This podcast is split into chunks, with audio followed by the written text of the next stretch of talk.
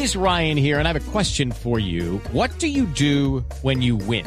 Like, are you a fist pumper? A woohooer, a hand clapper, a high fiver. I kind of like the high five, but if you want to hone in on those winning moves, check out Chumba Casino. At ChumbaCasino.com, choose from hundreds of social casino style games for your chance to redeem serious cash prizes. There are new game releases weekly, plus free daily bonuses. So don't wait. Start having the most fun ever at ChumbaCasino.com. No purchase necessary. BGW. Void were prohibited by law. See terms and conditions. 18 plus. Conectando al mundo y a todo un país. Oscar Montes, Ana Cristina Restrepo, Hugo Mario Palomar, Diana Mejía, Gonzalo Lázari, Valeria Santos, Rodrigo Pombo y Camila Zuluaga lo acompañan desde este momento en Mañanas Blue. Cuando Colombia está al aire. Son las 10 de la mañana, 34 minutos. Seguimos en Mañanas Blue y empezamos cuando Colombia está al aire. Ya estamos a mitad de semana, faltando un solo día para el 24 de diciembre, para la Nochebuena. Y yo creo, Gonzalo Lázaro, y que sí, tenemos muchas noticias. El mundo entero sigue pendiente de la vacuna, sigue pendiente del coronavirus. Pero hoy es miércoles de música colombiana y es importante ponerle música a la vida y más cuando son artistas de nuestro país. Sí, Camila, ah, las noticias siguen llegando desde cualquier parte del planeta, pero vamos a aligerar un poco. Yo creo que la gente también necesita mm, refrescarse ante la llegada de tantos titulares. Por eso vamos a irnos a canciones eh, colombianas que sin duda alguna escuchamos, sobre todo en estas fiestas. Y quiero arrancar con los hispanos para ponernos a bailar. ¿Cómo? ¿Cómo es que?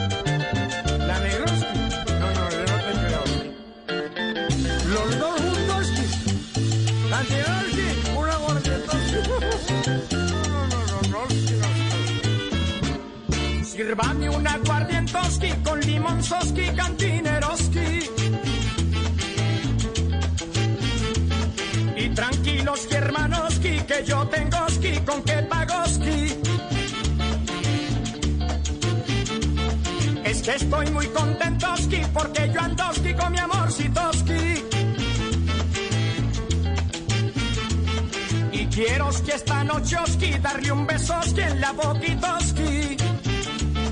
Pues con los hispanos le pregunto una cosa, doctor Pombo, yo no sé si usted vio, pero en la Oficina de Bienestar Animal de la capital de Colombia, es decir, de Bogotá, subió unas fotografías informando que ayer en Bogotá le dieron un concierto a los animales a cargo de la Filarmónica de Bogotá. Y uno ve las imágenes y son unos perritos que están recibiendo el concierto y dicen regalemos música y no pólvora en esta Navidad solidaria y lo hacen con Z y W, pues un poco para hacer alusión al tema de los animales. Yo, usted sabe que yo tengo gato, tengo perro, adoro los animales, pero yo no sé hasta dónde hemos llegado si es que le vamos a dar conciertos a los perros.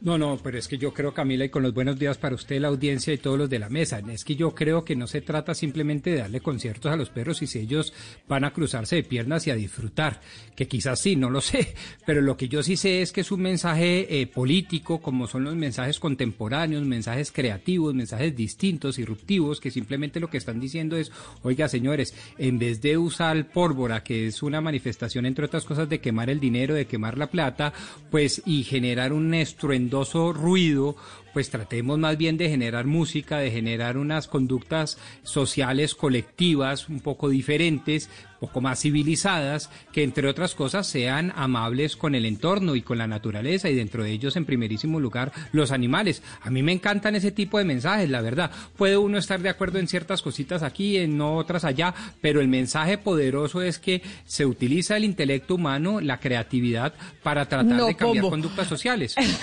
Este programa lo ha influenciado a usted mucho. Tengo que decir ¿Por que el programa lo ha influenciado mucho porque yo no puedo creer que usted esté diciendo esto, pero escuche cómo fue el No, no. concierto, porque son los... con- o- o no, escuche, escuche, porque esta es la filarmónica haciéndole el concierto a los perritos y mientras tanto los perritos ladrando.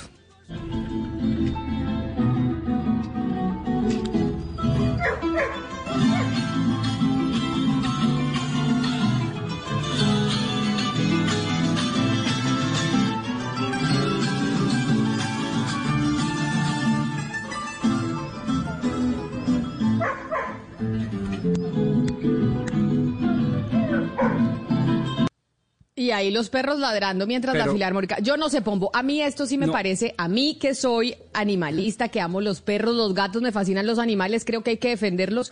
Pero yo no sé si esto ya me parezca un poco caer No. en el ridículo, pero es una opinión muy personal. No, no, Esto no, de no, ponerle filarmónica a los perros ahora, no, no. Perdóneme. Ojo. Pero ¿por qué no, vamos que- y le hacemos es el concierto a una cantidad de niños? A ver, pero momentico, vamos por partes. Es que yo creo que el concierto no era para los perros, yo creo que era para los humanos. El mensaje era para todos nosotros. Era un cambio de hábito, era una forma distinta de comunicar y a mí me gusta, vuelvo y digo. Y a diferencia suya, yo no soy ni feminista ni animalista. Y, lo que quiero decir es que adorando a las mujeres y adorando en este caso a los animales, me parece que el mensaje no era para ellos, el concierto no era para ellos, era para los seres humanos, para que entendamos una forma de comportamiento distinto, una forma de relacionamiento con el entorno de los animales diferentes. Y me encantan este tipo de iniciativas, me encantan. Yo ahí sí difiero de usted y creo que estamos en posiciones distintas. Usted en la mía y yo en la suya. A mí me parece una soberana ridiculez. Pero a mí, Camila Zuluaga, me puede equivocar. La gente estará en contra mía, lo que usted quiera. Pero a mí esto sí me parece, pues, uno, la Filarmónica de Bogotá, semejante talento para hacerle un concierto a cinco perros que están ladrando, sí, no lo sé. Porque esto más que mensaje para la ciudadanía, pues era un mensajito para los perros y darle su regalo de Navidad. Pero bueno, Gonzalo, vámonos para Israel, porque ¿cómo es eso que un hombre en Israel, después de contagiarse dos veces de coronavirus de cepas distintas, eh, falleció? Que es la preocupación de Valeria, ¿no? Que es la que ya tuvo COVID de la mesa y dice, bueno, ¿y será que esto me va a volver a dar? ¿Qué fue lo que pasó en Israel? Pues Camila, un hombre de 74 años era un residente una, en una casa de ancianos. Había ya superado el coronavirus en el mes de agosto. Esa cepa original, por llamarlo así, si es que me disculpan eh, por no utilizar un término médico. Lo cierto del caso es que luego de haberse recuperado de, de la enfermedad, volvió a caer otra vez, se contagió nuevamente a los tres meses y falleció el día de ayer, Camila. Y falleció por, como lo confirman las autoridades de Israel, por una nueva cepa del coronavirus, muy distinta a la que lo contagió la primera vez. Entonces, ya Israel confirma que este es el primer caso de muerte por reinfección de una persona en ese país, además con el dato importante para los oyentes, de dos cepas completamente diferentes. Ayer le preguntábamos, Gonzalo, a la epidemióloga, la doctora Cucunúa, si es posible una reinfección, eh, entendiendo un poco, pues, y preguntándole por qué el presidente Iván Duque dijo que las personas que ya tuvieron el virus, pues, no van a ser priorizadas dentro del esquema de vacunación y también, pues, por los estudios de seroprevalencia que estaban indicando que podríamos alcanzar una inmunidad del rebaño en algunas ciudades del país. Ella nos respondió que si bien todos los estudios y los análisis, pues, dicen que los casos son aislados, sí podría ocurrir y sí puede ocurrir porque yo también conozco personas que se han reinfectado, personas que tienen el COVID y son asintomáticas y no alcanzan a generar anticuerpos, se pueden reinfectar y también personas que lo tuvieron fuerte, que les dan los anticuerpos y los anticuerpos muchos se agotan después de seis meses, también le puede volver a dar COVID. Entonces, pues hay que analizar muy bien esta población porque si la vamos a dejar sin vacunas, hay que mirar cómo van avanzando y si, si aún después del paso del tiempo van a seguir con anticuerpos o si no, pues va a ser una población que va a estar expuesta porque van a pensar que están, digamos, protegidos por haberlo tenido y que en realidad pues podrían estar en riesgo. Pero vámonos a la cuna, o por lo menos en donde surgió la noticia de la nueva cepa del coronavirus, y es en el Reino Unido, Ana Cristina. ¿Cómo avanzan las cosas precisamente en el Reino Unido frente a esta nueva cepa, frente a los cierres de las fronteras, los trancones que veíamos de todos los camiones eh, parados porque no podían entrar? ¿Cómo van las cosas allá? Ana Cristina se me cayó, o mejor dicho, es, es tan regular porque no tenemos señal eh, de Ana Cristina. Le recordamos a los oyentes que estamos en el 301-764-4108. Esa es nuestra línea de WhatsApp.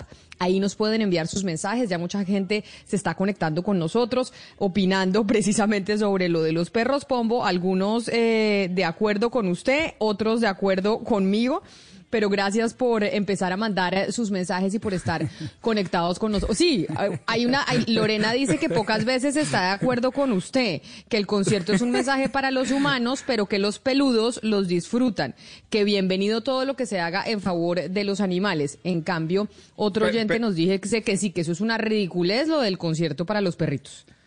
Pero porque usted me los sesgó, manipuló a mis queridos oyentes. No, eso no era un concierto pues con todos los recursos de la Filarmónica de nuestros músicos más talentosos para cinco perritos. No, era un mensaje transformador de conductas sociales en donde se valieron de un momento muy oportuno por demás, que es las festividades, para dejar la pólvora a un lado, los ruidos y acudir a la música. Y con eso ser amigables con el entorno y con la zoofilia. Venga, creo que recuperé a Ana Cristina. Ana Cristina, ¿ya nos escuchamos bien o no? También se nos afectaron las comunicaciones por cuenta de la nueva cepa. No, no, no, Camila, ya, ya, ya estamos bien. Había un problemita, pero ya se solucionó. La, la salud desde Edimburgo con 5 grados centígrados. Y le cuento cómo están las cosas acá. Debido a las medidas restrictivas que prohíben el tránsito entre áreas con eh, distinta alerta de COVID, recordemos que hay cuatro áreas distintas según la gravedad, los refugios de cuidado de personas de la tercera edad han lanzado alertas sobre los efectos de la soledad en estas personas viejas, porque la incidencia del Alzheimer y de la demencia senil ha aumentado en un 25%. Y aunque está la tecnología, Skype y todo lo que hemos hablado, pues de, maneras de comunicarse con los abuelos, pues estas son personas que no nacieron en la era digital, Camila y oyentes, y se les dificulta mucho poderse comunicar o, o, te, o sentir esa cercanía eh, con su familia.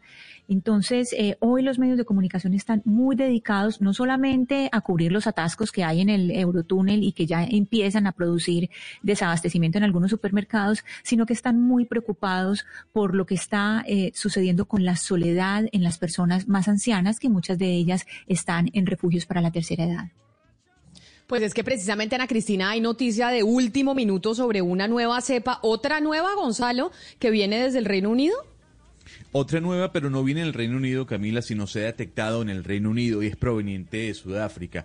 Hay que, hay que recordar que el día de ayer estábamos hablando de cómo esa nueva cepa, otra nueva cepa, se había detectado en el país africano. Acaba de hablar el ministro de Sanidad de, del Reino Unido, el señor Matt Hancock, y ha dicho que ya se ha detectado en el Reino Unido una segunda nueva variante del coronavirus que sería aún eh, más fácil de, trans, de, transmitir, que tendría una mayor rapidez de transmisión eh, que la cepa que ya habían detectado en Inglaterra. Y esa nueva cepa vendría de Sudáfrica. Lo que ha dicho el ministro es que le ha pedido a los ciudadanos que hayan viajado a Sudáfrica y que se hayan regresado al país, pues estar aislados al completo o por completo, Camila. Gonzalo. Y esta noticia, un momento, Ana Cristina, y esta noticia es importante porque llega también con un anuncio que hace Canadá en este, en este instante, en donde se aprueba también el uso de la vacuna de Moderna. Sí, Gonzalo, es importante hablar sobre eh, esa eh, cepa que se descubrió en Sudáfrica porque a la par desde el fin de semana cuando se prohibió en más de 50 países eh, la llegada de vuelos de, de Gran Bretaña, de, del Reino Unido, también eh, se hizo esa alerta con vuelos de Sudáfrica. Entonces, en este momento se está dando la noticia, pero ese cierre de frontera aérea con Sudáfrica se había dado desde el fin de semana eh, a la par con el Reino Unido. Ana Cristina, usted, no sé, pero a mí todo esto me está pareciendo muy irónico ver justamente en la semana en que se están, digamos, venciendo los plazos para las negociaciones del Brexit, digamos, un, clamor que han hecho, digamos, los ingleses desde hace ya unos años, pues que justo esta semana sea el Reino, Europa y el mundo entero el que haya terminado aislando al Reino Unido, no por el Brexit, sino por el coronavirus. Es que las imágenes de ver a todos esos camiones atascados antes de cruzar el canal es impresionante porque al final es como el mundo diciéndole, pero eso no era lo que ustedes querían al final con el Brexit, pues mire lo que pasó con la pandemia. Y es un poco injusto lo que les está pasando porque ya se sabe que esta segunda cepa también hay casos en Australia, hay casos en, eh, en Dinamarca, hay casos en otros países de Europa, lo que pasa es que no están midiendo y no están tratando de hacer un examen, digamos, a este nuevo genoma del virus. Pero no es como ¿Y sabe, que solamente ¿y sabe, Valeria? esté en, en, en, Inglaterra, está por todos lados, lo que pasa es que lo encontraron y lo estudiaron allá. Lo que me parece es muy simbólico lo que está ocurriendo y que haya sido el Reino Unido el que haya quedado aislado porque el mundo entero lo aisló y no ellos aislar al mundo. Hoy, hoy, está un poquito más suave porque Francia abrió la, la frontera y por lo menos están dejando pasar eh, a los eh, conductores de camión que tengan prueba PCR de las últimas 72 horas que tengan, que sean de la Unión Europea eh, y, que, y que tengan 72 horas de vigencia esa prueba PCR. Pero en este momento hay algo muy triste que está ocurriendo y es el represamiento del correo, porque acuérdense que como hay tantos lugares que están en, en, tier, um, en, en alerta 3 y 4, que son las alertas en que no se puede salir prácticamente y que tienen que pedir todos los regalos por correo, pues es una cantidad de correos represados que no pueden llegar y que están en esos camiones que, que están en el Eurotúnel y que están en Kent, y no, que no pueden avanzar. Y ahí queda la Navidad de muchas personas eh, corrida, que inclusive ya los almacenes que tienen tienda online dicen no podemos mandar a tiempo porque el correo no se puede garantizar que llegue en el momento que es. Les va a tocar como los españoles para la fiesta de Reyes, cuando llegan los, los Reyes Sí. Magos, que ahí es que van a llegar los regalos cuando lleguen los Reyes Magos el 7, el 6 eh, de diciembre. Tengo una duda idiomática, y es que yo creo que lo hemos dicho de las dos maneras, creo que de las dos deben ser correctas. ¿Decimos PCR o PCR? ¿Cuál será la correcta para decir y decir eh, el nombre de la prueba, Ana Cristina? PCR 100% seguras. P. Sí, es PCR. Pues yo O que sea, me he hecho un PCR, no PCR. Le llega. Ah, O sea, ah, mi- mi duda sobre la R. PCR, yo no. No, no, no, no, no, estoy hablando sobre, mi duda es sobre la R, o sea, R Ah. o R, PCR o PCR. ¿Cuál- Uy, ¿Cómo lo siquiera- decimos? yo ni siquiera estaba pues consciente, no, no tengo conciencia como Sí, la estoy diciendo, yo- la verdad. Yo, yo creo que estaba es en, la, en la letra de antes. No es PCR, porque el otro día estábamos es escuchando a alguien la- eh, aquí diciendo PCR y yo no es PS, es PC. PC. No, es PC, PCR o PCR, pero mi duda es, ¿les decimos R o decimos R? O cualquiera de las dos es válida. Ah, Yo, cre- yo creería que es R. PCR. Ah, bueno. No, no, no, yo solo por consultar, por consultar nomás. Pombo, tengo mensaje de un eh, paseador de perros, déjeme decirle, que se llama Juvenal y que nos manda un mensajito a nuestra línea de WhatsApp que me están diciendo que por favor la repita, 301-764-4108. Y don Juvenal dice que él es paseador de perros y que no está de acuerdo con ese concierto porque no podemos estar humanizando a los animales, que los animales hay que quererlos, protegerlos, pero hay que darles su estatus de animal para que sean felices, porque creemos que proteger al, al animal entonces es humanizarlo y tratarlo exactamente igual que, que- nosotros.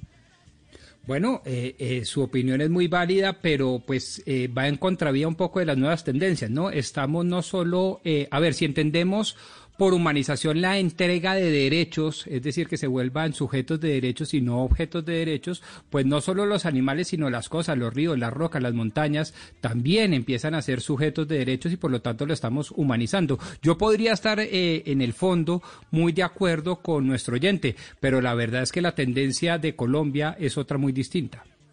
Oigan, estamos preocupados por el coronavirus y estamos también a puertas de una celebración, eh, Pombo, que se va a llevar a cabo en Cali. Y vamos a poner precisamente el, eh, el himno que va a sonar este fin de semana, muy probablemente, porque nuevamente el América será campeón del fútbol profesional colombiano y el himno de fe y alegría del grupo Nietzsche que surgió en 1993 pues se ha vuelto casi que un himno para el América de Cali.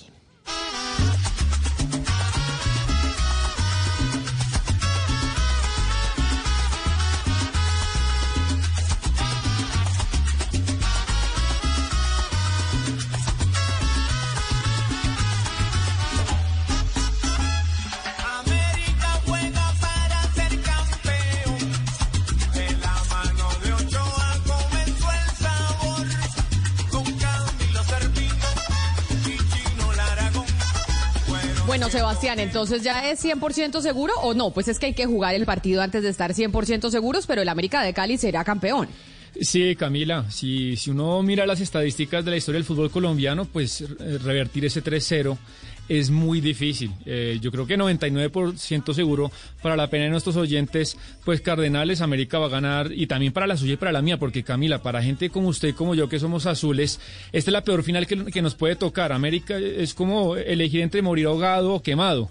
Eh, si pudiera- Pero una o- Sí. o- u- otra otra otra terrible es América Nacional o Santa Fe Nacional que también Sí. la vimos, también hemos visto esas finales. Nos ha tocado esa para los hinchas azules, pero bueno, lo cierto es que pues tendremos final hoy con transmisión de Blue Radio a las 6 de la tarde en el Campín Santa Fe América de Cali, el partido arranca 3-0. Pero, pero también pues se ha comentado mucho Camila la, la cuestión está pues eh, eh, de los toques de queda que hay en Cali, eh, de los hinchas si van a salir o no, qué medidas los secretarios de cada ciudad van a contemplar si hay una celebración desaforada, porque no sé si usted vio y los compañeros cómo estaba el cielo de Cali el domingo después de que América ganó, era un cielo rojo de tanta pólvora. Pues vamos a hablar precisamente con Carlos Rojas, que es secretario de Seguridad de Cali. Pero el partido, Sebastián, ¿es hoy o es el domingo? El partido es hoy.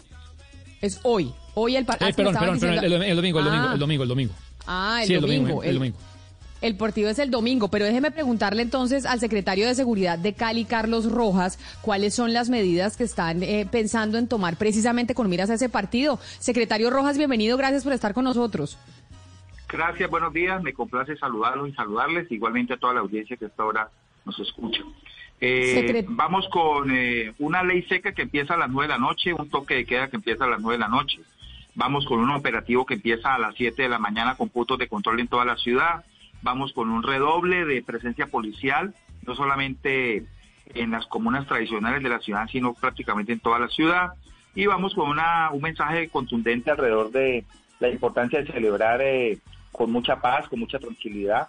Eh, entendemos claramente que muchos actores y mucha, mucho, muchos ciudadanos no se sintonizan siempre con estos mensajes, no evalúa el riesgo en el que nos encontramos con respecto al tema del COVID en el sentido de su dinámica de transmisión y su dinámica de, digamos, de contagio, pero nosotros, como siempre, hacemos todo el dispositivo con eh, toda la capacidad institucional que tenemos y para el caso del domingo, pues vamos a redoblar esfuerzos en ánimo de que tengamos, ojalá, controles sobre gran parte de la ciudad. Doctor Rojas, el partido va a ser en Bogotá, en el Estadio El Campín, pero la celebración muy probablemente, esperemos, pues mejor dicho, no, yo no espero nada, pero se cree que así va a ser, que la celebración va a ser en Cali. Entonces, la gente y los hinchas del América de Cali, que en otra oportunidad, pues esta sería una fiesta impresionante para la ciudad, no van a poder celebrar de ninguna manera. Pues el contexto mismo nos da la respuesta.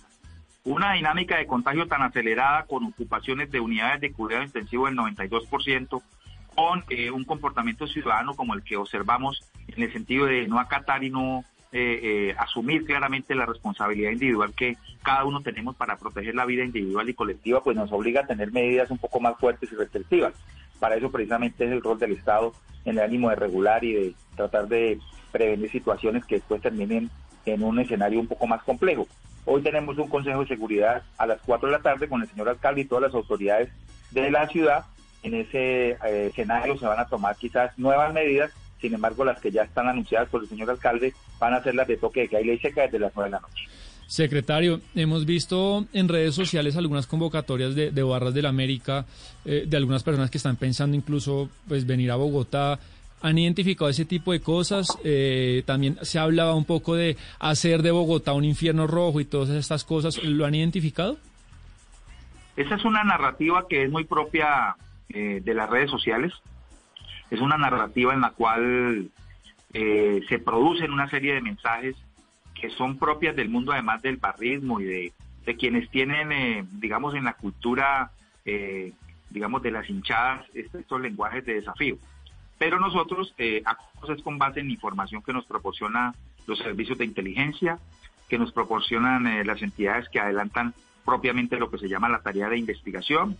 Nosotros hoy a la una de la tarde tenemos una comisión local del fútbol en la cual vamos a analizar pues todo lo relacionado con el tema del partido del domingo y ahí pues miraremos lo que ustedes mencionan.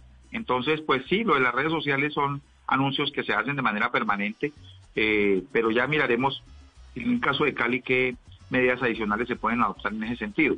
Mandar mensajes de miedo y de terror pues no es eh, lo adecuado. Sabemos que eh, esto no ayuda mucho a construir un escenario más tolerante y más tranquilo de ciudad. Eh, y pues en el caso de Bogotá, pues Bogotá conoce muy bien qué barras tiene, qué hinchadas tiene. No es la última final, no es la primera final que se juega en Bogotá entre equipos de fútbol con alto nivel de, digamos, protagonismo en el fútbol colombiano. Ahí se trata de que estemos muy coordinados, Bogotá-Cali, y que entre juntos podamos hacer de verdad un escenario de, de tolerancia, pero también pues no podemos negar 100% la, el disfrute de los ciudadanos. El fútbol es un asunto que llevamos en la sangre y nos gusta mucho.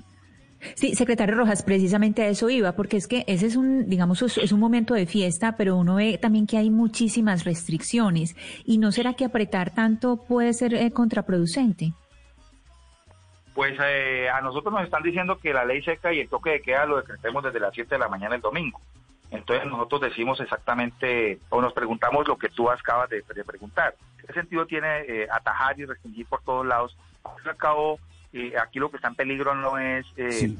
eh, el amor por un equipo ni nada. Aquí lo que está en peligro es la vida y por lo tanto lo que se eh, busca es regular. Eh, y yo creo que, que si el partido se juega eh, con el resultado que sea, gane Santa Fe, gane América o quede campeón nuestro equipo, pues igual nosotros seguiremos invitando a que independientemente de estas reglas que hemos tomado, la gente lo haga con suma responsabilidad. Secretario Rojas, eh, ¿qué coordinación están haciendo ustedes con, la, con las autoridades de Bogotá? Porque si bien es cierto que la mayoría de la celebración se va a hacer en Cali, en Bogotá también hay una hinchada de la América que es numerosa, es una de las, de las más Grande. grandes del país. ¿Ustedes han venido trabajando coordinadamente para que también en Bogotá se tomen las medidas que ustedes están preparando en Cali? ¿Esa coordinación cómo se está llevando a cabo, señor secretario? Sí, sí, nosotros hemos hablado varias veces con el doctor Hugo Acero. Eh, eh, eh, tenemos ahí una línea de comunicación permanente. Hoy apenas termine la Comisión Local del Fútbol, que es la instancia donde se coordina todo este tema, le haremos un nuevo llamado para que le informemos si la comisión toma algunas medidas adicionales para que estemos en sintonía con el tema Bogotá. Yo creo que ahí tenemos una relación muy, pero muy positiva. Y si la institucionalidad se coordina y se articula adecuadamente, estoy seguro que nos tiene que ir eh, bien. Eh, no deja de ser eso eh, óbice para que invitemos a la ciudadanía, a las hinchadas del fútbol, a las barras, a que en un contexto como el que estamos de incremento de casos de COVID, pues eso nos obliga a tener una responsabilidad también colectiva con, con, con la familia. Entonces yo creo que en eso pues no podemos renunciar nunca a invitar a que seamos conscientes del tema. Quienes no lo quieran asumir, pues nos toca a nosotros asumir el rol de la autoridad, que es lo que tenemos a mano, y las coordinaciones propias que tenemos en las instancias como los consejos de seguridad y las comisiones eh, de fútbol, que es donde se dinamizan estos temas específicos y se hacen las coordinaciones interinstitucionales. Una última pregunta, secretario. ¿Usted es hincha del América o del Cálido? ¿De qué equipo es No, hincha? yo soy hincha del glorioso Deportivo Cali. Secretario de Seguridad de Cali, Carlos Rojas, mil gracias por haber estado con nosotros. Feliz resto de día para usted. Gracias, muy amable y Sí. que gane la América. Sí, cómo no, ese, ese, ese que gane el América es un poco eh, medio falso, Sebastián, del secretario, o es como si nosotros dijéramos que queremos que gane Santa Fe. No, no queremos que gane Santa Fe por más de que Santa Fe sea, sea de Bogotá. Sí, de toda la entrevista fue lo único que no le creí. En el- la salsa, la salsa del fútbol, Camila, y eso es así, no me lo puede negar nadie, es desear que el equipo de uno gane, pero que el rival pierda siempre, siempre. Eso es así. Por eso no le creemos al doctor Sí. Rojas cuando dice que gane el América. Pero bueno, vamos a estar pendientes de lo que pase el fin de semana precisamente en Cali, pero también en Bogotá, porque en Bogotá es donde se va a llevar a cabo la final, pero además aquí en Bogotá también hay muchos hinchas del América, porque el América es uno de los equipos con más hinchada, como decía Oscar, alrededor del país. Millonarios, América y Nacional son los equipos con más hinchada en Colombia y obviamente, como dicen eh, Oscar, cuando hablan de seguridad, esta final sería una alerta eh, roja, ¿no? O sea, cuando miden la seguridad que se debe poner para los partidos, esta es una final importante, pues porque son dos equipos grandes. A pesar de que pues Es Santa un- Fe más o menos, pero son dos equipos grandes. Camila, es un partido de alto riesgo, es un partido de alto riesgo y yo sí creo que en este sentido las autoridades, tanto de Cali como de Bogotá, tienen que estar en alerta máxima, porque mire Camila, usted lo sabe muy bien, la hinchada que tiene la América en Bogotá es impresionante. Cuando ellos salen a las calles, bloquean todas las calles, de tal manera que si la celebración es esta noche en Bogotá, hay que tener las antenas que- puestas. Yo sí creo que ahí no se pueden relajar absolutamente en nada y a eso agréguele, Sebastián, el tema de, del COVID, ¿no? El tema de la pandemia. Sí, incluso habrá policías en las inmediaciones del campín por- y no se puede por público, pero de lo que usted dice yo recuerdo cuando hace muchos años pues no había todos estos, estos temas de violencia, cuando jugaba América contra Millonarios, la mitad del Sí. estadio era rojo, la mitad. Aquí hay muchos, muchos hinchas caleños, eh, eh, pues hinchas del América. Son las Y hay 11 de la mañana, dos. Claro. sitios estratégicos la- en la ciudad donde se cita, ¿no? Eh, se citan las hinchadas para hacer desórdenes. O sea, ojalá no ocurra hoy, como dice el secretario Rojas, sea una celebración en, en calma, pero, pero hay unos sitios estratégicos de Bogotá que son empleados por los hinchas del América para, para hacer disturbios y cosas de esas. Ojalá no ocurra eso hoy. Esperemos que no, el domingo, Oscar, el domingo. Tuvimos una confusión, pero no, el partido es el domingo, 11 de la mañana, dos minutos, hacemos una pausa y ya regresamos aquí a Mañanas Blue cuando Colombia está al aire.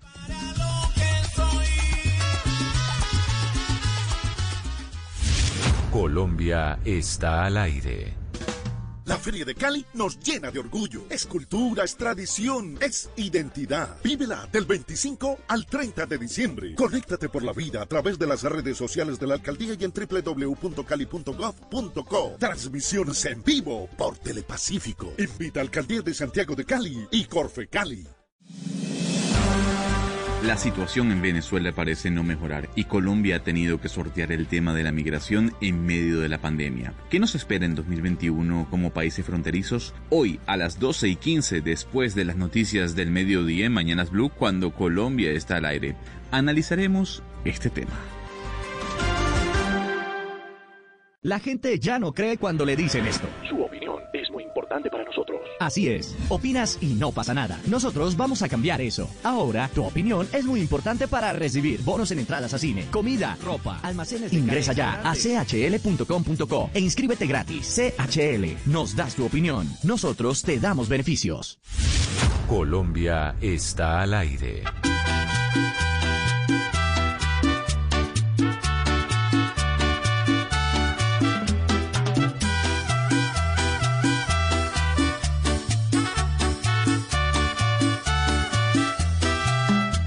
Se quiere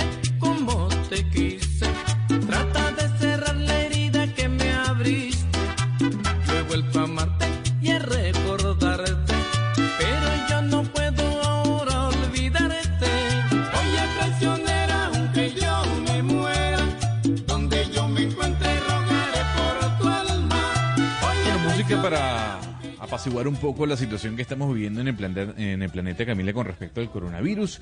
Seguimos con sonidos que seguramente mañana se escucharán en todas las casas de Colombia. Aquí está Pastor López con un clásico, La Traicionera.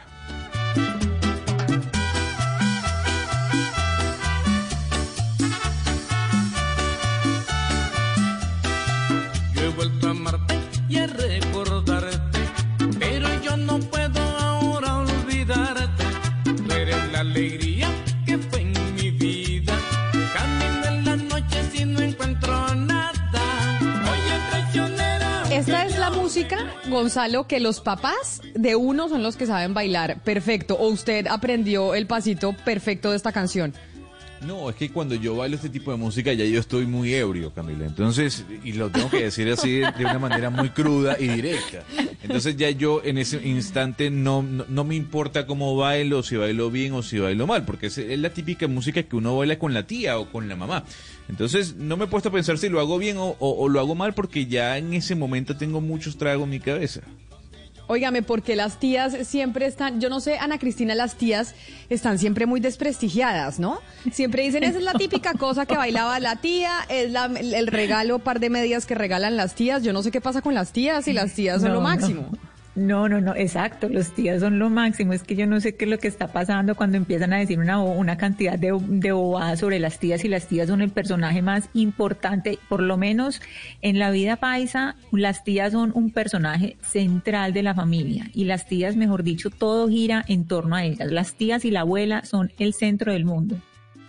Claro, pero siempre yo he visto que es como una cosa contra las tías, contra las suegras, siempre los chistes es contra los personajes femeninos. Las tías son chistosas, claro. aburridas, lo que sea, y la suegra también, que es insoportable. Nunca hablamos del suegro o de los tíos. Y uno siempre habla como de la tía Elvia, chat. ¿no? Elvia es puro nombre de tía mayor. eh, que uno dice, no, esta es igualitica a la tía Elvia, la tía Emma.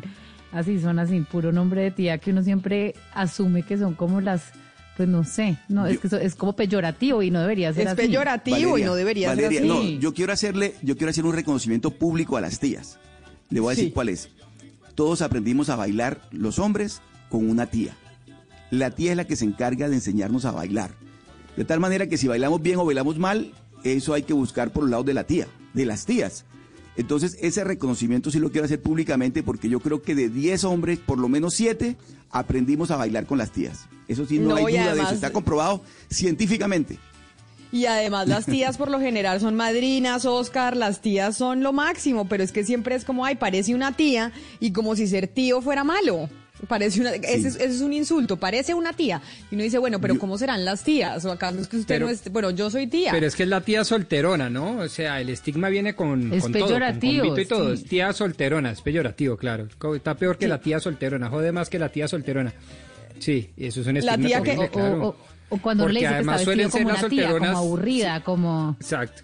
Sí, y las tías son unas bacanerías, de acuerdo. Sí, Pues, las tías son lo caso. máximo. Valeria, en México ya van a empezar a vacunar, ¿no? Es que hemos hablado del Reino Unido, de Estados Unidos, en donde se está vacunando ya mucha gente, pero México, ¿cuándo arranca? 10 y cuarto de la mañana, Camila, el canciller de México, Marcelo Ebrard, acaba de poner un trino con una foto de un avión gigantesco de HL, eh, pues digamos afirmando y dando a conocer que llegaron las primeras vacunas de Pfizer Biotech a México, Camila. Llegaron hoy más de medio millón de vacunas y empiezan ya la jornada de vacunación mañana. Recordemos que México está en un momento crítico por el coronavirus, eh, más de 118 mil muertos, pero se habla de que hay un subregistro porque solamente este año hay 40% más de muertes de lo esperado. Podríamos estar hablando de unas 300 mil muertes en México por COVID este año. La Ciudad de México, que siempre ha sido, digamos, muy laxa en las medidas, está en semáforo rojo. No hay absolutamente ningún comercio ni ningún restaurante abierto en este momento en la Ciudad de México. Así que es una súper buena noticia para los mexicanos. Empiezan la vacunación mañana mismo. Empiezan mañana y con quiénes arrancan, quiénes son los primeros que van a recibir la vacuna. Eh, pe- personal de salud y personas con comorbilidades y después personas de la tercera edad, muy parecido y so- son, digamos, los lineamientos que ha dado la OMS, que son los mismos que está siguiendo Colombia, Camila. Mire, esa otra palabra que usted acaba de decir es una de las palabras que se nos queda del 2020 que no habíamos usado nunca en la vida y es la palabra comorbilidad. ¿Usted, Pombo, había usado la palabra comorbilidad Y la alguna dije vez mal, antes? y la dije mal yo además. No, pero Dije por eso le comorbilidad. Son No, ese- no, es el léxico que nos queda de la pandemia. Nunca la he oído ese y me parece todo un riesgo lingüístico usarla, ¿no? Comorbilidad, eso se, se traba uno y todo, y eso es eso no. Pero Sí, se antes de la pandemia... a- Sí, sí, equivocarse. antes de la- lenguas, claro. Pero comorbilidad es- son como las preexistencias, ¿no? Las preexistencias que tiene uno antes de tener el virus. Entonces, si usted tiene diabetes, Bueno, no, pero si ese- usted es obeso. No, no, esas no, No, son las pero, ese- pero comorbilidades, las coexistencias claro. sí se usaban mucho, sí se usaban mucho antes de la pandemia por cuenta de los seguros y seguros de salud, y entonces las coexistencias sí era como de más común utilización, pero comorbilidad, morbilidad- esa vaina, sí, sí. Morbilidad es enfermedad, es la enfermedad. Comorbilidad son las enfermedades que están asociadas a las personas. Entonces, eh, en el caso de, de la, de la pandemia es la diabetes, por ejemplo, eh, la presión alta y esa cantidad de cosas. Son La gordura. enfermedades que... ¿Cuál? La, la obesidad La también. gordura, la gordura y también el exceso de peso, pues aquí lo, lo recalcan todos los días. Pero porque siempre hay que meterle el tema de la gordura a cualquier tema. Todo tiene que ver con. A ver, a ver. yo no había dicho nada, yo no dije nada, el que lo dijo fue el doctor Pombo. No, no, yo no Pero- dije nada, el doctor Pombo, el doctor Pombo fue el que se metió. Es Pero obesidad, pero- no, no, no hablamos de gordura, es obesidad. Obesidad, doctor. Pero es que la obesidad es una de las comorbilidades más comunes para la gente que ha fallecido por COVID, Gonzalo. Esa es una, Y es eso es una una de las tesis. Claro que es una enfermedad Sí. y es una de las Sí, tesis que sí. existen de por qué en Estados Unidos se ha muerto tanta gente por la cantidad de gente obesa y que tiene esa comorbilidad, porque además la obesidad viene acompañada de diabetes, de hipertensión y de otros tantos, de otras tantas comorbilidades, Gonzalo. Es por eso que nos Y en preocupamos México, esta mesa Camila, por es que eso. desde el principio, en la pandemia ver, mexicana, López Gatel dijo y el presidente Andrés Manuel López Obrador fueron clarísimos que las personas estaban muriendo muchísimo más en México, jóvenes además, por culpa de, de la obesidad y por la forma como se estaban alimentando. Por eso además, justamente en la pandemia se fueron con toda, con el etiquetado frontal de los alimentos. Usted va a un supermercado y todo, absolutamente todo tiene un sello de exceso de sodio, exceso de azúcar, exceso de, grasa, todo. Pero a ver, es que aquí criticamos las formas, se le cayeron encima al doctor Pombo, a mi persona, con respecto al tema de las tías, que si el lenguaje peyorativo, etcétera, etcétera, cuando lo que estábamos haciendo era un chiste. Pero lenguaje peyorativo es el tema de la gordura. Hablemos de obesidad, Camila, obesidad. El doctor Pombo dijo gordura. Ese no es el término que se debe utilizar, porque hay personas que son Ay, gorditas no. y no necesariamente son obesas. Claro que O sí. sea, cuando Bueno. a usted le parece que decir gordo es... No, no, no, de verdad, Gonzalo, pero Ahora podemos resultó aprender. que Gonzalo, el políticamente correcto de la mesa. Sí. Imagínese. Ahora No, no, resulta pero no, no. ¿Y a qué nivel de Está pidiendo- sensibilidad, hipersensibilidad hemos llegado? O sea, no se puede... O sea, gordo, decir gordo es ofensivo, Gonzalo. Pues si lo O repetimos sea, debemos decir instante obeso como- y no, gordo. Lo que pasa es que el término, o- la palabra gordo, el término gordo lo utilizamos más aquí que cuando hablábamos de Biden en su momento. Entonces, cuando se repite tanto el lenguaje, suele, suele golpear, Camila. y uno Gonzalo. tiene un corazón. Uno tiene un corazón. Eso ya se resolvió. Gonzalo, mire, eso ya se, se resolvió de la siguiente manera. Hay una cola y usted quiere dar una referencia, usted como dice, ahí al lado del gordo, hágase ahí junto al gordo, hágase al lado del gordo, no al lado del obeso. Gordo, eso, ya se resolvió, eso no se discute. Uno se hace al lado del gordo, está al lado del gordo, uno siempre está junto al gordo o a la gorda, uno no está ahí al lado del obeso o de la obesa. Eso ya se resolvió hace años, Gonzalo Lázari. Pero hablando de lo políticamente correcto, Ana Cristina nos escribe Jessica desde Antioquia y nos dice que en Antioquia también hablan de tener brazos de tía y nalgas de tía para referirse a los brazos grandes y a las nalgas grandes. Es verdad, uno dice tengo brazo de tía. ¿Por qué decir brazo de tía? Es que siempre la tía tiene un concepto peyorativo en todo. O sea, la tía se viste mal, la tía es aburrida, la tía es amargada, la tía no se casa, él tiene el brazo que le baila. ¿Por qué la tía? Dicen eh, chat de tía Uribista. No, pero ¿qué es ese mensaje? Ese es mensaje de chat de tía Uribista. Ese es otro no, de los... eso sí- Pero eso Ese- no es siempre es, peyorativo. Para los uribistas es cero peyorativo. No, O sea, pero, pero cuando, pero en, la- en el contexto En cambio, que la, se la- la- menciona- la tía bigotuda sí siempre es peyorativo. No, en el, en el, en, en el contexto en que se, en que se menciona chat de tía uribista, además, ¿por qué tía? ¿Por qué no tío? ¿Sí? Es decir, es que Exacto. todo, es, eh, todo es volteado sobre la mujer. Por ejemplo, usted ahorita hablaba de la tía solterona. Ahí hay dos cosas. ¿Qué tiene que ser solterona? Es como si de todos modos una mujer necesitara la presencia de un hombre en su vida. ¿Qué es eso?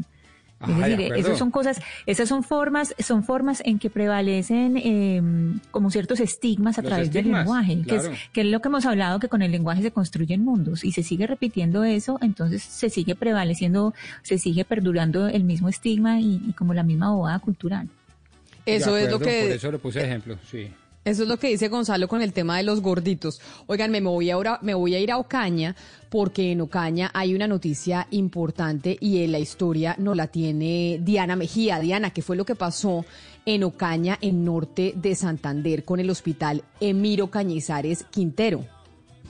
Pues Camila, recuerde que el 11 de noviembre la Superintendencia de Salud ordenó la intervención de este hospital y la noticia es que el, el señor gerente de ese hospital, quien ha sido investigado por la Procuraduría y está en juicio disciplinario por la Procuraduría General porque encontraron 87 hallazgos con pérdidas que superan los 35 mil millones de pesos, el señor puso una tutela por el derecho al trabajo porque a él lo alejaron de su cargo y pusieron un interventor, como hace siempre la Superintendencia de Salud. Puso un interventor y el señor Jairo Pinzón López, que era el gerente, pues puso una tutela por el derecho al trabajo y lo más eh, eh, paradójico es que el juez Germán Alberto Rodríguez le resolvió en menos de 40 minutos absolutamente todos los recursos a la superintendencia y le ordena devolverle el hospital al señor gerente, así esté investigado hasta por la Procuraduría. Entonces, la superintendencia está buscando la manera de seguir con la interventoría de este hospital, porque los hallazgos, como le digo, son 87. Hay en riesgo cerca de 100 mil millones de pesos, que es el presupuesto que maneja este hospital. Y lo que dicen nuestras fuentes en Norte de Santander, Camila, es que el señor quiere regresar al cargo básicamente porque él quiere presentar su renuncia. Él quiere estar en el cargo oficialmente para presentar su renuncia y poderse lanzar a la gobernación de Norte de Santander sin ningún problema. Entonces, ese es el problema ahorita en la salud en Ocaña, Camila, donde están en riesgo los usuarios del hospital, donde hay en riesgo cerca de 100 mil millones de pesos, como le digo, y donde un juez, Germán Alberto Rodríguez, eh, resolvió recursos en menos de 40 minutos y antes de entrar a la vacancia judicial, dejando nuevamente en su cargo a este gerente investigado por corrupción en el hospital. Ahí le cuento, Camila, cómo están las cosas en Ocaña. Pero Diana, ¿qué, ¿cuál es la hipótesis que se tiene? Porque finalmente el juez pues tiene la potestad de fallar y, falla eh, porque vio méritos para fallar en favor de este señor y, y volverlo a poner en su cargo o no. Pues Camila, lo que dice la tutela es que el señor está apelando por el derecho a trabajar, porque a él obviamente lo retiran de su cargo como gerente y asume un interventor para cuidar estos recursos y para seguir investigando. Pero es que yo le pido que escuche por favor al interventor de este hospital y lo que encontró este interventor, Yamil Roberto Blel, cuando llegó al hospital de Ocaña. Escúchelo usted para que sepa la dimensión de lo que estamos hablando.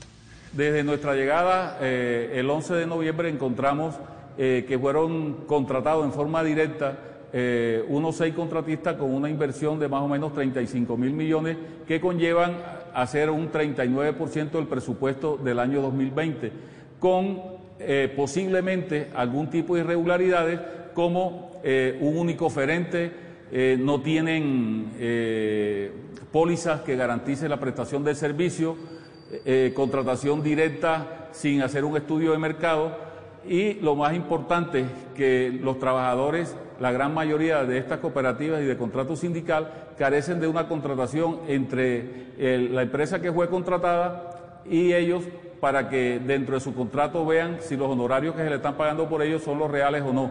Igualmente encontramos que el presupuesto que nos dieron eh, de una cartera de 94 mil millones, esta se baja a 26 mil millones con unos pasivos que aumentan de 19 mil millones a 26, de, de 19 mil millones a 26 mil millones de pesos, porque no están incluidos unos pasivos como hechos cumplidos por 3.085 millones cobro coactivo en contra de la institución por 5.800 millones y unos procesos judiciales de, demanda contra la institución que tienen un riesgo de pérdida altamente posible de alrededor de 13 mil millones de pesos.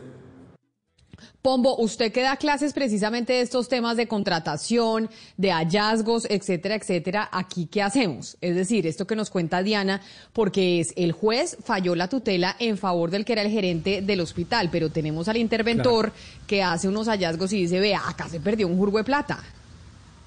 Sí, pero es que yo creo que hay que separar dos cosas muy distintas, Camila. La primera es la función eh, judicial y para eso están los jueces de tutela de preservar derechos fundamentales. Voy a poner uno de ellos que muy seguramente salió a bailar en todo este problema, el debido proceso. Seguramente la Superintendencia de Salud tendrá muy buenos motivos para ejercer la inspección, control y vigilancia del hospital y en el ejercicio, por ejemplo, de control, tomar intervención y sacar a los administradores que no solo es el gerente, seguramente los miembros de la junta directiva, el contador, el auditor, etcétera, etcétera.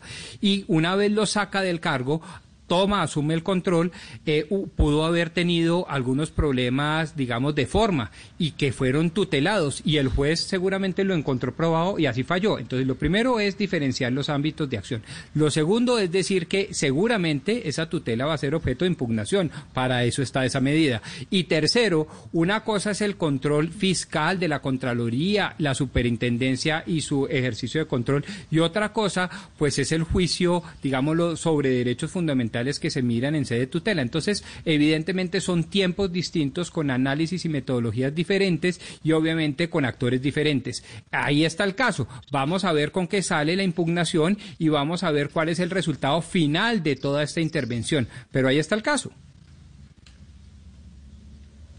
Diana, yo la escucho por ahí. Ahí que ya se... Aló.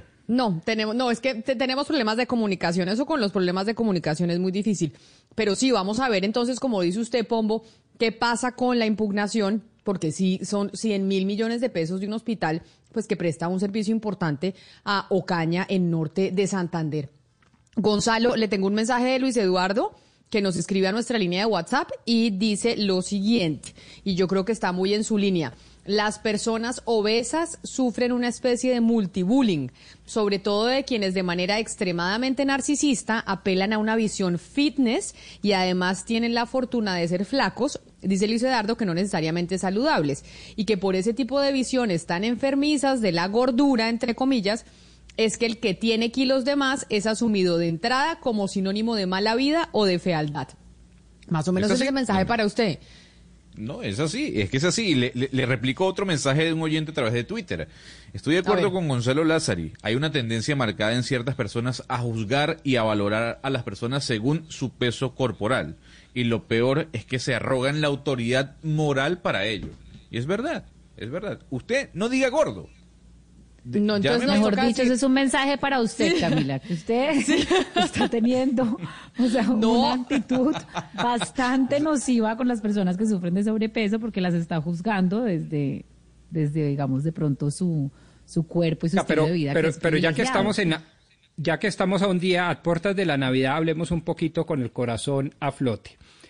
¿No creen ustedes que estamos siendo una sociedad o un mundo, para no echarnos la culpa solo a los colombianos, hipersensibles? O sea, cuando a mí me dicen, voy a poner un ejemplo en primera persona para no afectar a nadie antes de la Navidad, cuando a mí me dicen el godito de la mesa, yo no me siento ofendido, pues, no, pues, ay, no, visigodos, astrogodos, los salvajes de la época romana, no, no, no, no, un godito, hoy en día, pues, lo importante es el sentimiento, lo que hay detrás, la intención, ¿sí? Pero, pero ahora entonces el gordito, el calvo pombo, ah, no, pues entonces me siento delicadísimo, ¿no? El calvo, pues si soy calvo y soy godo, ¿qué hacemos? ¿Sí? Pero si ver, hay una Pombo. intención manévola detrás, vaya y venga, pero, pero la hipersensibilidad yo creo que nos está generando, entre otras cosas puede decir una cosa política, permítame Gonzalo, yo creo que eso alimenta, no usted, no, no usted ni su mensaje, que me parece muy respetable, sino la hipersensibilidad alimenta la polarización política. ¿Qué pasa si yo le digo a usted todos los días, ¿qué pasó, calvo? Y entonces el consiguiente le dice, épale, calvo. Y así sucesivamente. A usted le va Pues es que soy calvo. mensaje. Pero, pero- pues, pero entonces, ¿cómo claro, va a decir hombre pero- peludo? Por allá hágase No, al lado del peludo. Rodrigo no peludo. Rodri- Rodrigo Pombo, amigo, abogado, o sea, hay muchas No, Gonzalo, usted está muy No, pero pues- sensible, está muy sensible. Pero además yo le digo una cosa, Navidad. ya, ya que Valeria me achaca a mí porque el mensaje dice que es para mí. Yo es que me preocupo por la salud de mis compañeros de trabajo. Y me preocupo en serio, porque sí creo que van a tener una más larga vida si tienen hábitos eh, saludables a la hora de alimentarse. Yo sí soy una convencida de que uno es lo que uno come. Y que si uno come bien, tiene menos problemas de salud que si uno come mal. Y si usted toma gaseosas y come una cantidad de comida chatarra, obviamente eso tiene un efecto en su salud. Eso es Claro, una y eso está demostrado. Camila, sobre todo en esta pandemia está súper demostrado que es una relación directa, es decir, usted no puede tener un estilo de vida saludable si no se está alimentando bien y todo lo que está en el mercado en este momento es muy nocivo para la salud y hay que generar una conciencia para cambiar los hábitos alimenticios y además también una campaña para que las personas que produzcan los alimentos los produzcan con una conciencia de que están perjudicando la salud de muchísimas personas en el planeta. Por eso, Gonzalo, no es porque le queramos hacer bullying. No, señor, no le queremos hacer bullying. Lo que queremos es simplemente darle unas recomendaciones de salubridad con miras al 2021. ¿Le parece? Bueno, yo estoy haciendo dieta, Camila. Eh, he bajado 6 kilos. Me puede, me puede aplaudir. Yo creo que Lo su felicito. campaña, su campaña a, favor de mi salud, pues está haciendo efecto. Y yo digo, bueno, no quiero que ya me llamen más gordito. Y me voy a cuidar más para que Camila evite decirme gordito o el gordo Bueno. Lázaro, como usted me quiera llamar. Para felicitarlo y para decirle que lo apoyo, póngase una canción de Navidad, porque seguro que bailando se va a ver divinamente ahora que tiene esos 6 kilos menos. Muy bien, tomaré el consejo. Me pondré una camisa de Navidad. Y yo creo que cuando usted habla de bailar, Camila, eh, sin duda alguna hay que colocar una canción que mañana eh, probablemente en muchas casas sonará. Y me refiero a esta, al vampiro.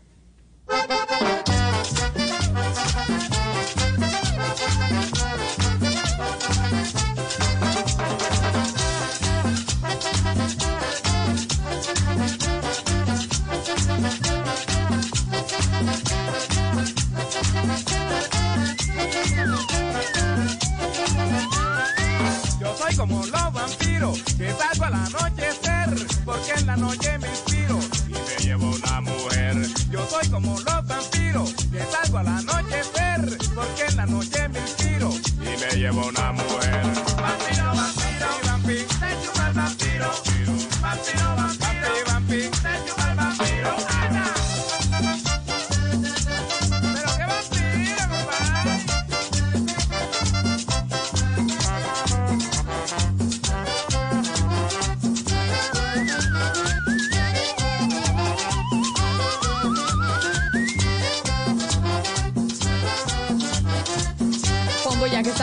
Música navideña, ¿ya terminó de comprar todos sus regalos de Navidad?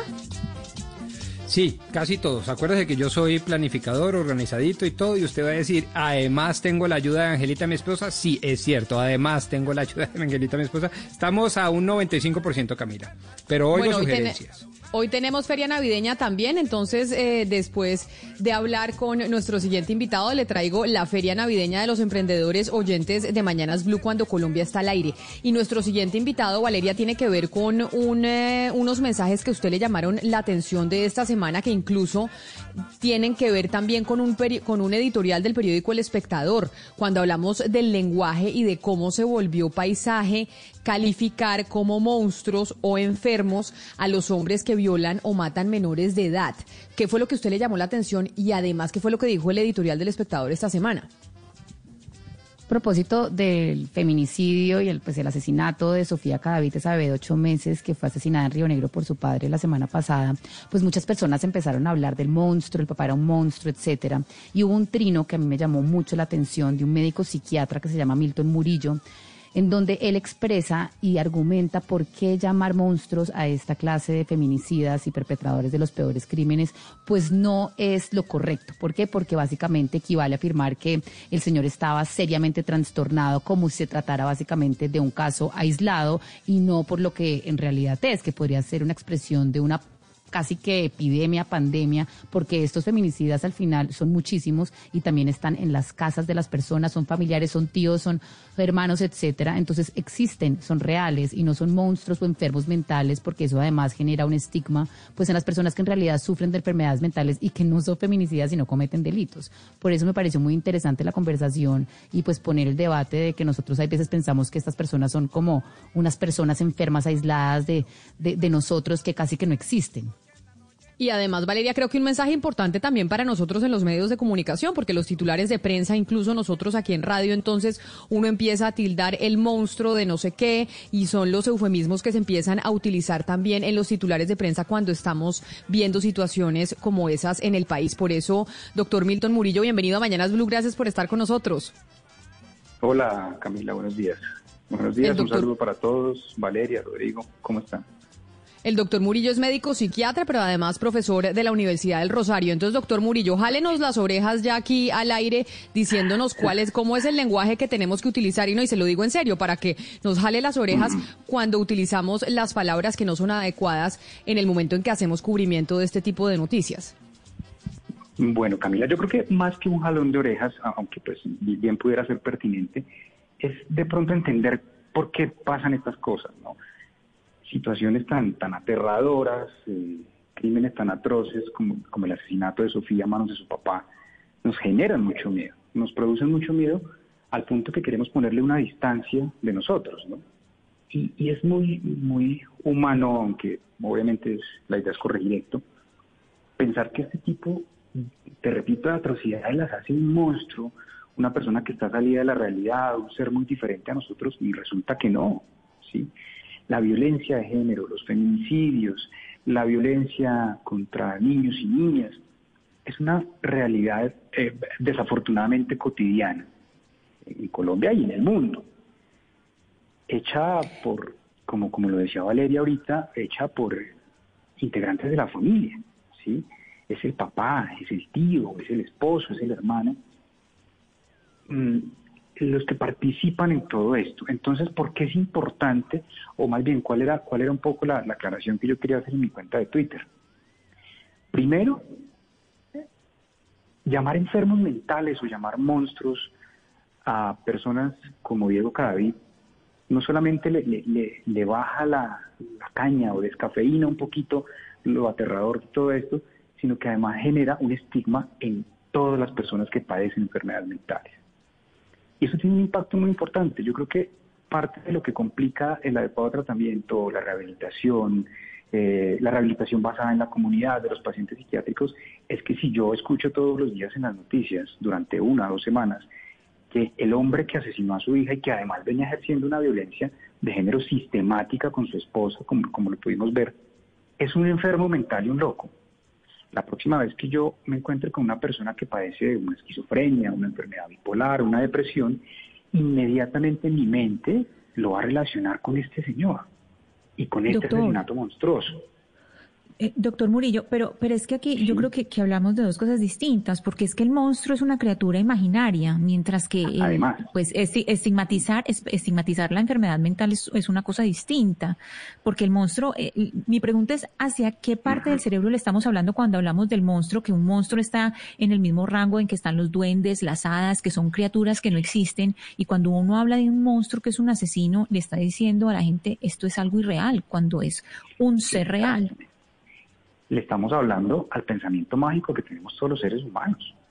Y nosotros los seres humanos echamos mano del pensamiento mágico cuando tenemos miedo, cuando las cosas nos parecen aterradoras, muchas de las explicaciones que le damos a los fenómenos que no entendemos, y esto es una cosa del desarrollo mismo de lo que ha sido la humanidad, es a través del pensamiento mágico.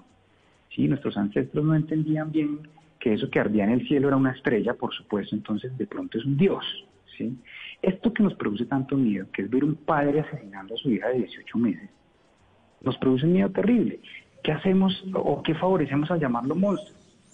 Favorecemos que lo saquemos de nuestra dolorosa realidad y decir, mire, no es un monstruo, es un ser humano. ¿sí? Es un ser humano y los seres humanos sí somos capaces de este tipo de cosas. Entonces, ¿qué hacemos? Si es un monstruo, entonces simplemente lo encerramos, lo sacamos de la cotidianidad, cerramos los ojos, metemos la cabeza en la tierra y no le prestamos atención al problema sistemático de la violencia de género, de los feminicidios, porque pensamos que eso es un tema, co- como muy bien lo decías, de- del monstruo, ¿no? del duende, de una cosa que no me pertenece a mí, que no pertenece a mi grupo, que no pertenece a los humanos. Y eso también favorece que no le prestemos atención al problema. He ahí lo grave de llamar a este tipo de cosas eh, como obras de un monstruo. Es obra de un ser humano. Es triste saber, y yo entiendo que duele reconocer que tenemos estas cosas por dentro, pero es que mi vecino, mi tío, mi mejor amigo puede llegar Pero- a este tipo de situaciones. Doctor Murillo, por ejemplo, alrededor de la pederastia, que me parece que hay una conversación muy interesante, eh, pues porque al final pues es como una pandemia, ¿no? Eh, cada vez vemos más y más y más y parece que, digamos, las penas pues eh, no generan ningún impacto en el delito.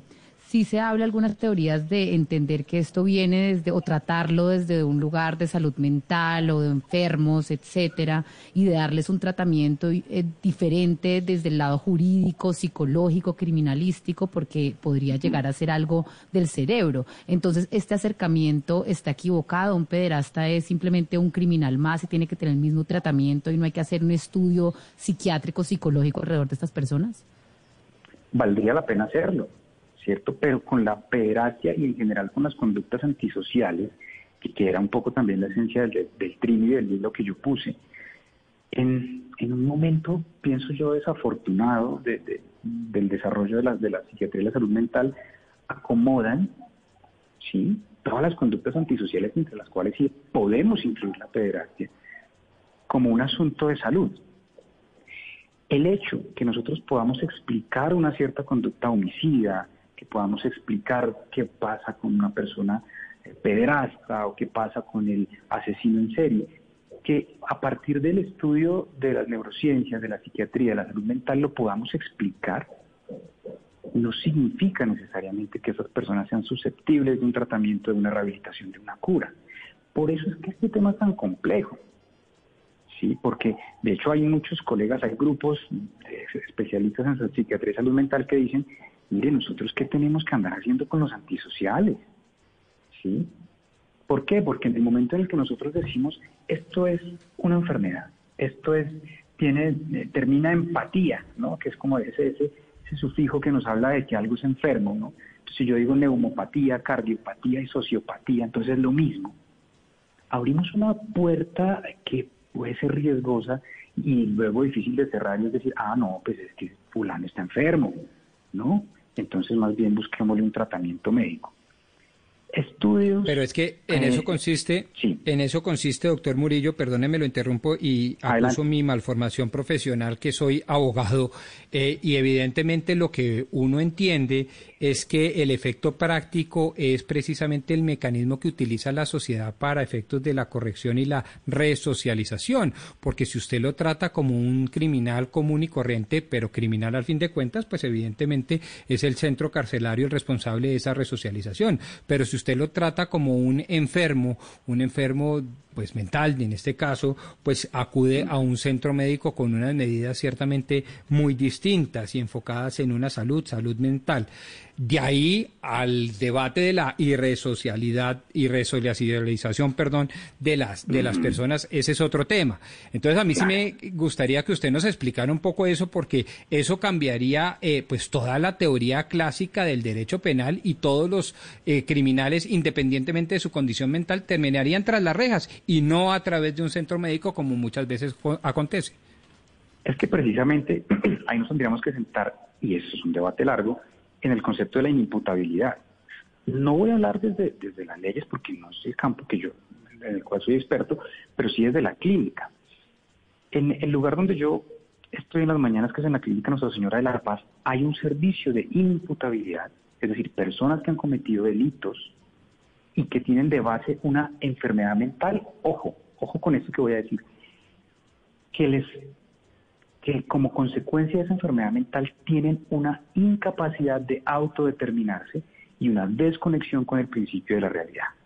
Un ejemplo rápido, una persona que tiene un diagnóstico de un retardo mental por una epilepsia de muchos años, una persona con una esquizofrenia crónica, que como parte de los síntomas de su enfermedad, ¿sí?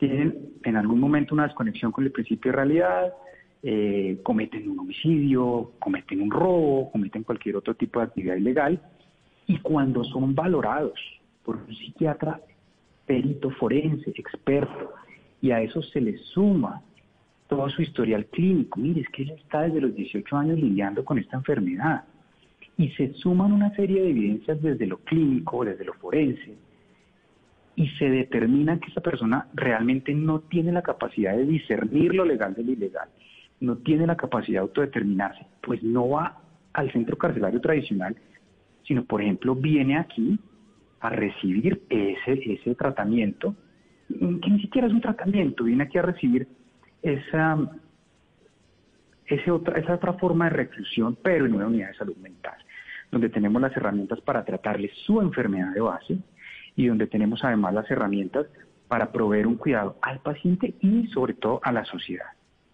¿Qué pasa con las otras conductas antisociales que no tienen de base una enfermedad mental? Que si mm, ligeramente y sin, el cuidado necesario las llamamos enfermedad mental, pues ahí sí podemos encontrar a estos grandes antisociales que tienen la capacidad de determinarse, que conocen el carácter ilegal de lo que están haciendo, que no tienen ninguna enfermedad que les impida eh, distinguir o, alejarse del principio de realidad y estarían pues accediendo a un beneficio, un beneficio entre comillas, por favor, de la imputabilidad de alguien que sí tiene una enfermedad mental. Pero esto es un tema inagotable. Claro. Es un tema inagotable. Porque perfectamente, no sé, yo, yo, yo les puedo poner un ejemplo hipotético, pero que pasa muy seguido. ¿Qué pasa si al, al, al feminicida, al asesino Sí. de Sofía o cualquiera de estos casos tan aterradores que hemos visto, el primer paso es llevarlo a una unidad de salud mental? Ya inmediatamente me ponemos una variable que interfiere completamente en, en el proceso legal. Y ustedes han visto qué pasa, qué pasa con nuestros delincuentes mediáticos cuando los agarran. Se enferman, se deprimen, les da estrés, les da amnesia. Ven cómo, no sé, quiero, no sé si me explico lo suficiente, pero Claro que se es ojalá explica. tratar de marcar esa línea y decir, espere un momento. Usted tiene Claro. una patología mental de base que le impide autodeterminarse, tiene sus antecedentes médicos, tiene sus, sus, uh, dictámenes de psiquiatría, lo vio de psiquiatría forense, sí, perfecto. Va usted a estar cobijado o bajo el concepto de la inimputabilidad.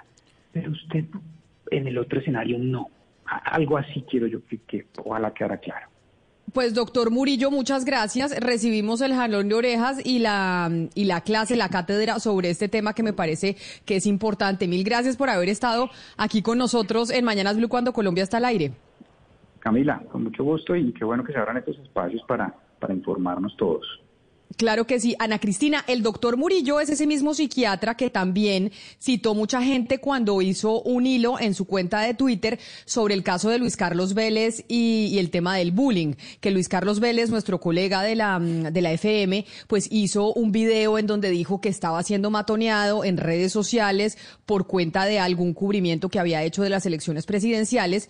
Y el doctor eh, Murillo también escribió toda una información de por qué no se podría hacer referencia al bullying. Es para que la gente lo ubique al doctor Murillo, que es médico psiquiatra y profesor de la Universidad del Rosario. Fue el mismo que habló de ese tema y es el que ha venido hablando de este otro tema por el cual lo llamamos.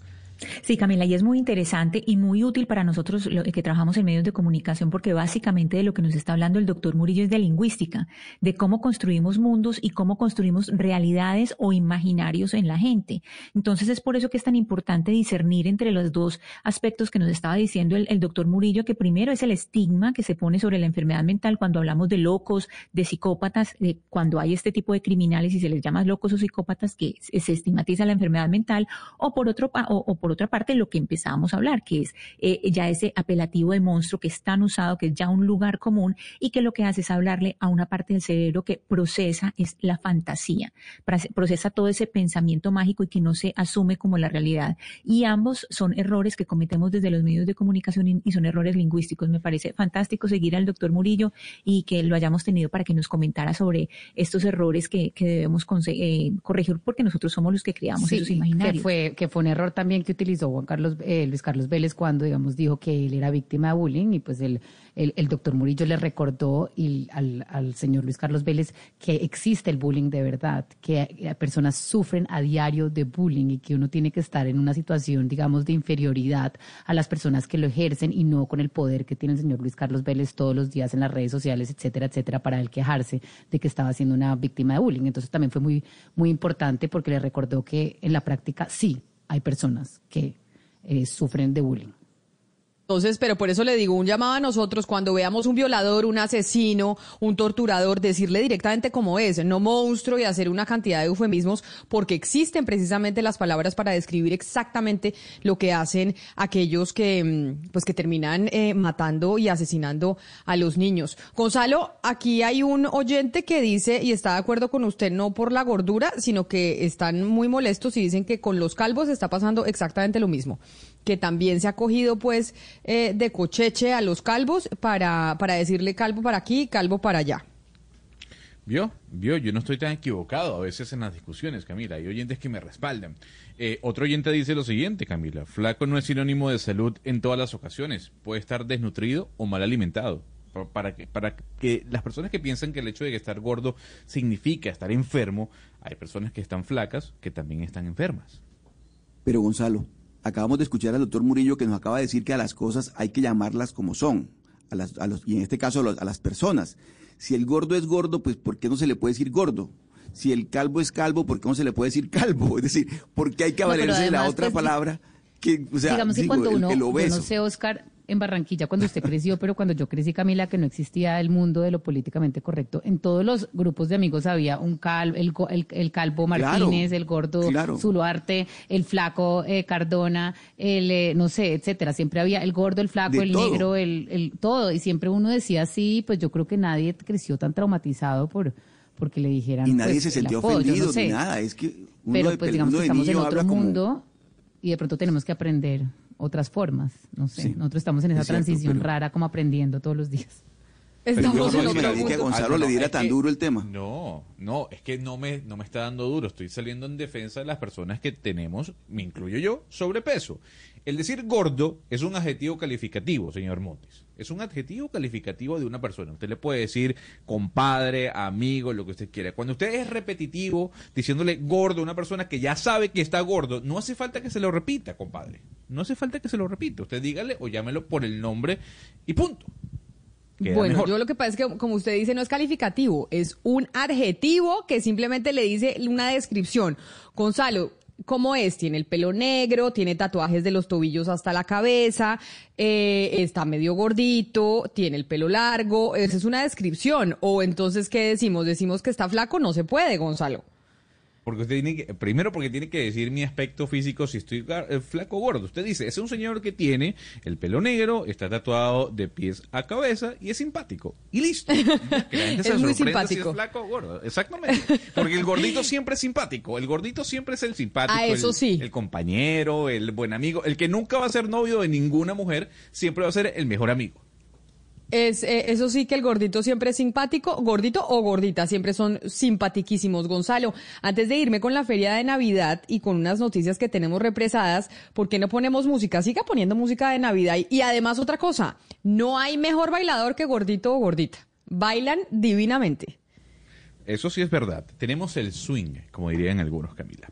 Yo me voy a ir con Joe Arroyo y con Diomedes Díaz. em, y una canción que estoy seguro que mucha gente disfruta, sobre todo en esta época, Camila, cuando sobre todo se toma mucho ron.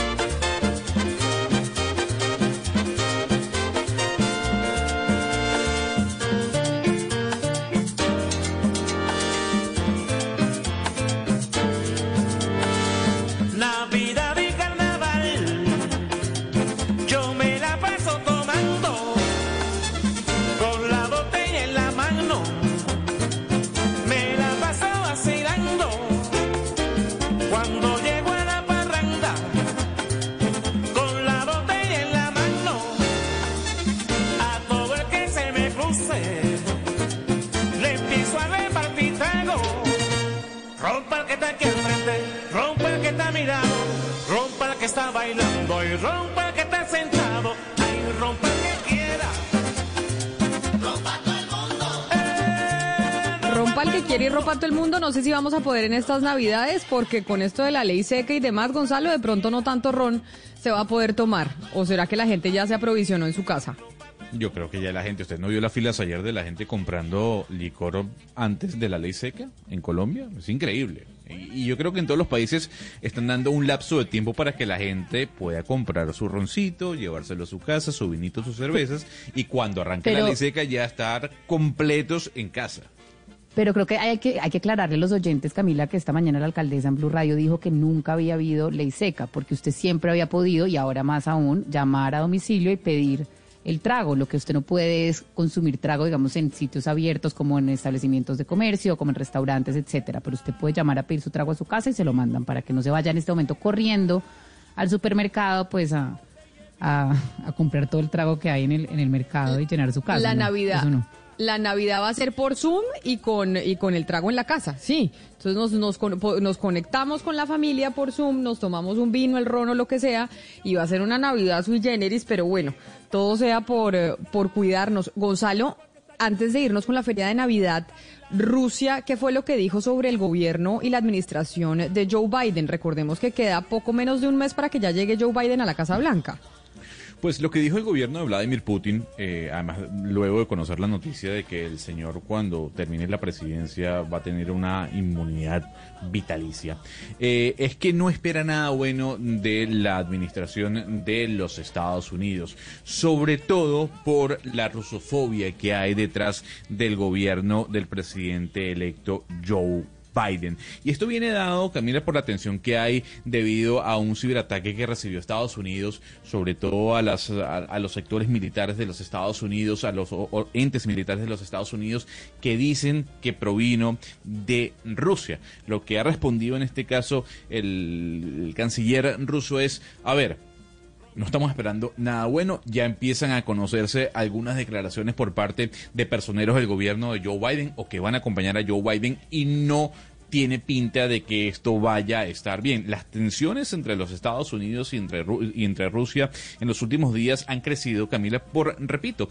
ese ciberataque que recibieron algunos entes u organizaciones eh, mm, federales del país norteamericano por parte, repito, de hackers rusos según los Estados Unidos.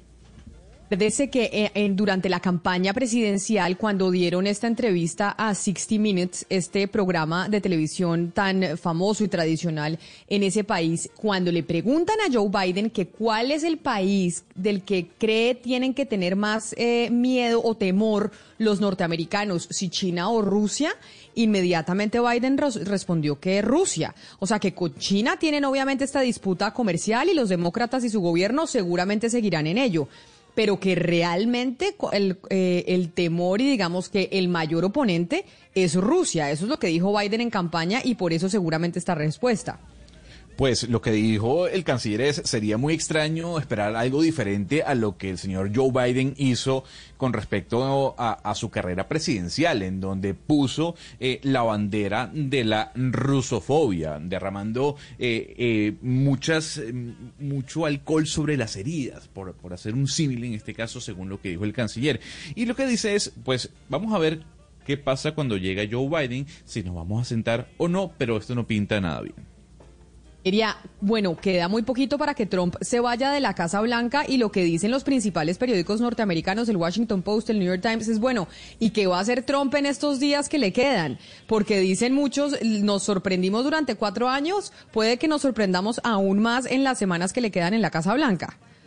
Y se habla, Camila, y se espera pues que después de la noticia de ayer que indultó el presidente de Estados Unidos a 20 personas y muchos de ellos condenados por la trama eh, rusa, que era lo que estamos hablando en este momento, eh, pues espera que siga con, digamos, el desfile de indultos a personas cercanas a él, que es algo que está mal visto en Estados Unidos, aunque lo hayan hecho y en que, por ejemplo, Bill Clinton también indultó a personas cercanas a el Partido Demócrata y a, de hecho, a alguien de su familia también lo indultó Bill Clinton.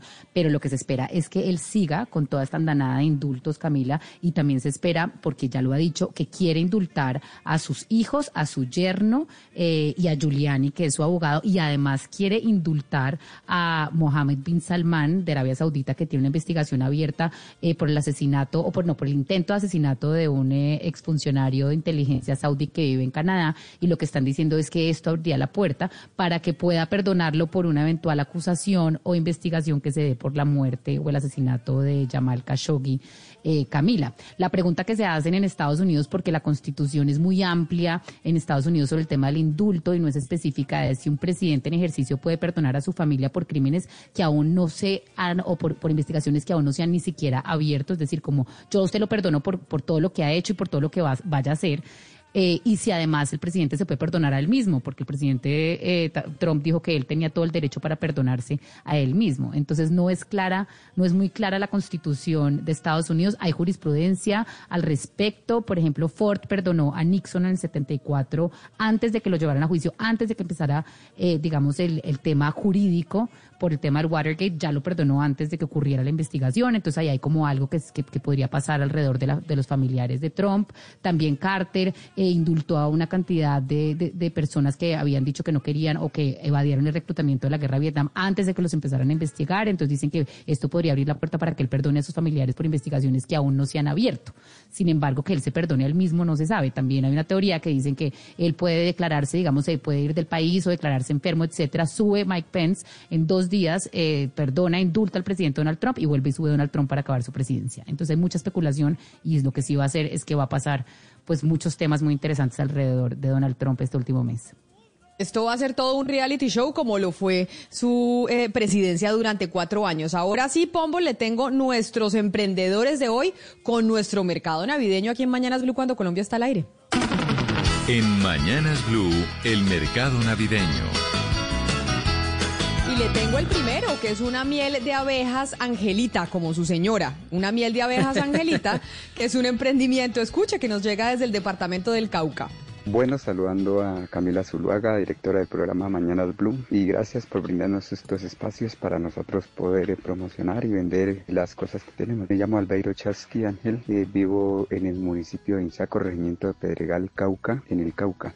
Y pues yo estoy haciendo un emprendimiento con la miel de abeja Angelita. Es una miel muy suave, muy rica, que son las abejitas son abejas sin aguijón. Son unas abejitas muy pequeñas y la miel pues es muy natural utilizada por los centros médicos naturistas para los ojos, para la desinfección, para muchas cosas. Es muy nutritiva, muy buena. Entonces, pues si algunos están interesados, pueden llamarme al 321-736-4952 y yo con mucho gusto los atenderé. Claro que sí, miel Angelita del Cauca, claro que lo vamos a llamar, por supuesto. Y ahora desde Cali nos traen eh, serenatas, porque a los artistas también les tocó reinventarse y este es su emprendimiento. Hola Camila y oyentes de Blue Radio, saludo cordial. Mi nombre es Héctor Fabio Cruz, soy artista, repentista y mi teléfono es el 316-433-6741. Estoy ubicado en Cali.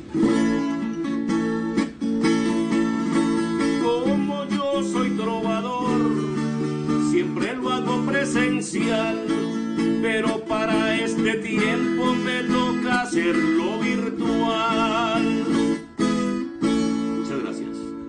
Muchas gracias y claro que sí, virtualmente también podemos mandar serenatas. Y le tengo, Gonzalo, para usted duraznos en almíbar y postres. Este emprendimiento que seguramente nos va a endulzar la Navidad. Mi emprendimiento de hoy es duraznos en almíbar, es un producto net- netamente natural, es pulpa de fruta eh, sin piel y sin pepa y es en almíbar, es un producto preparado con los más estándares de calidad y eh, también tenemos postres de todo tipo y alguito más. Los pedidos los pueden hacer a estos números que aparecen acá en pantalla, 322-344-7751 o al 320-309-9696. Gracias. Y este es para usted, Valeria, que son libros artesanales de distintos tipos para los más chiquitos, es decir, para los niños. Hola Camila, buenos días. Quiero compartir contigo esta gran idea de mi hermano, Libros Artesanales Andy, estimulación creativa desde la primera infancia. Libros hechos a mano con materiales de diferentes texturas. Libros sensoriales con enfoque pedagógico, elaborados de forma artesanal por cuidadores de personas con discapacidad. Son libros donde los bebés pueden distinguir texturas, colores y realizar movimientos de sus piezas. El libro de Navidad ejercita la motricidad fina y la coordinación, potencia la creatividad y despierta la curiosidad. Busca generar espacios de unión familiar alrededor del juego con los más pequeños. El de Navidad está hermosísimo, es un gran regalo. Pedidos al 320-807-8771. Y ahora le tengo el último emprendimiento de nuestros oyentes de Mañanas Blue cuando Colombia está al aire y tiene que ver con repostería y los brownies. Hola amigos de Blue Radio, soy Juan Miguel Fajardo, gerente de productos Los de Vero, brownies y repostería. Elaboramos los más deliciosos brownies, blondies, tortas y cheesecakes que te puedas imaginar. También contamos con deliciosa pastelería de dulce y de sal. Servicio a domicilio en Medellín, Itagüí, Sabaneta, Envigado, La Estrella. Encuéntranos en Instagram arroba repostería Los de Vero, teléfono 318-517-3018. Ahí, qué cantidad de emprendimientos. Muchas gracias a todos aquellos que nos escriben y nos mandan sus emprendimientos para nuestra feria navideña al 301-764-4108. Mañana es nuestro último día de emprendimientos para que la gente tenga su contacto y puedan, yo no sé, pues llamarlo, pedir algún regalito que todavía no haya comprado para esta Nochebuena. Nos vamos a hacer una pausa después de los emprendimientos y ya volvemos con todas las noticias. Una Navidad Made Colombia con el kit navideño de Pedro Coral. Escógelos con la melena de moda, el muñequíbiris para despedir las venas, el billete ciberes de la abundancia, maracas con el sabor de las fiestas y muchas sorpresas más. Entra en caracolplay.com y compra el kit que más te guste. Tú nos ves, Caracol TV. Sandro de América, un ícono musical que conquistó el continente y revolucionó el rock de los años 60. Sandro de América, la miniserie, un gitano de la vida, la música y el amor. Estreno 4 de enero después de Pedro el Escamoso. Tú nos ves, Caracol TV.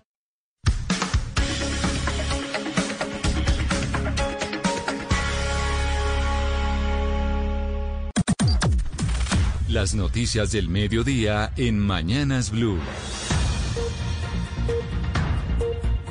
Son las 12 del día en punto. Hoy es 23 de diciembre y es momento de que usted se informe con todo el equipo informativo de Blue Radio, de la cabeza de Eduardo Hernández. Don Eduardo, buenas tardes. Hola Camila, ¿qué tal? Muy buenas tardes para usted, todos los oyentes de Blue Radio. Le cuento que el gobierno destacó que las cifras de muertos por COVID-19, pues coincidan en tiempo real con los estudios que ha venido haciendo el DANE. Usted se acuerda que hace algunos meses nos sorprendíamos acá en estos micrófonos porque muchas veces esas cifras que reportaba el DANE a veces meses después eran mucho más altas.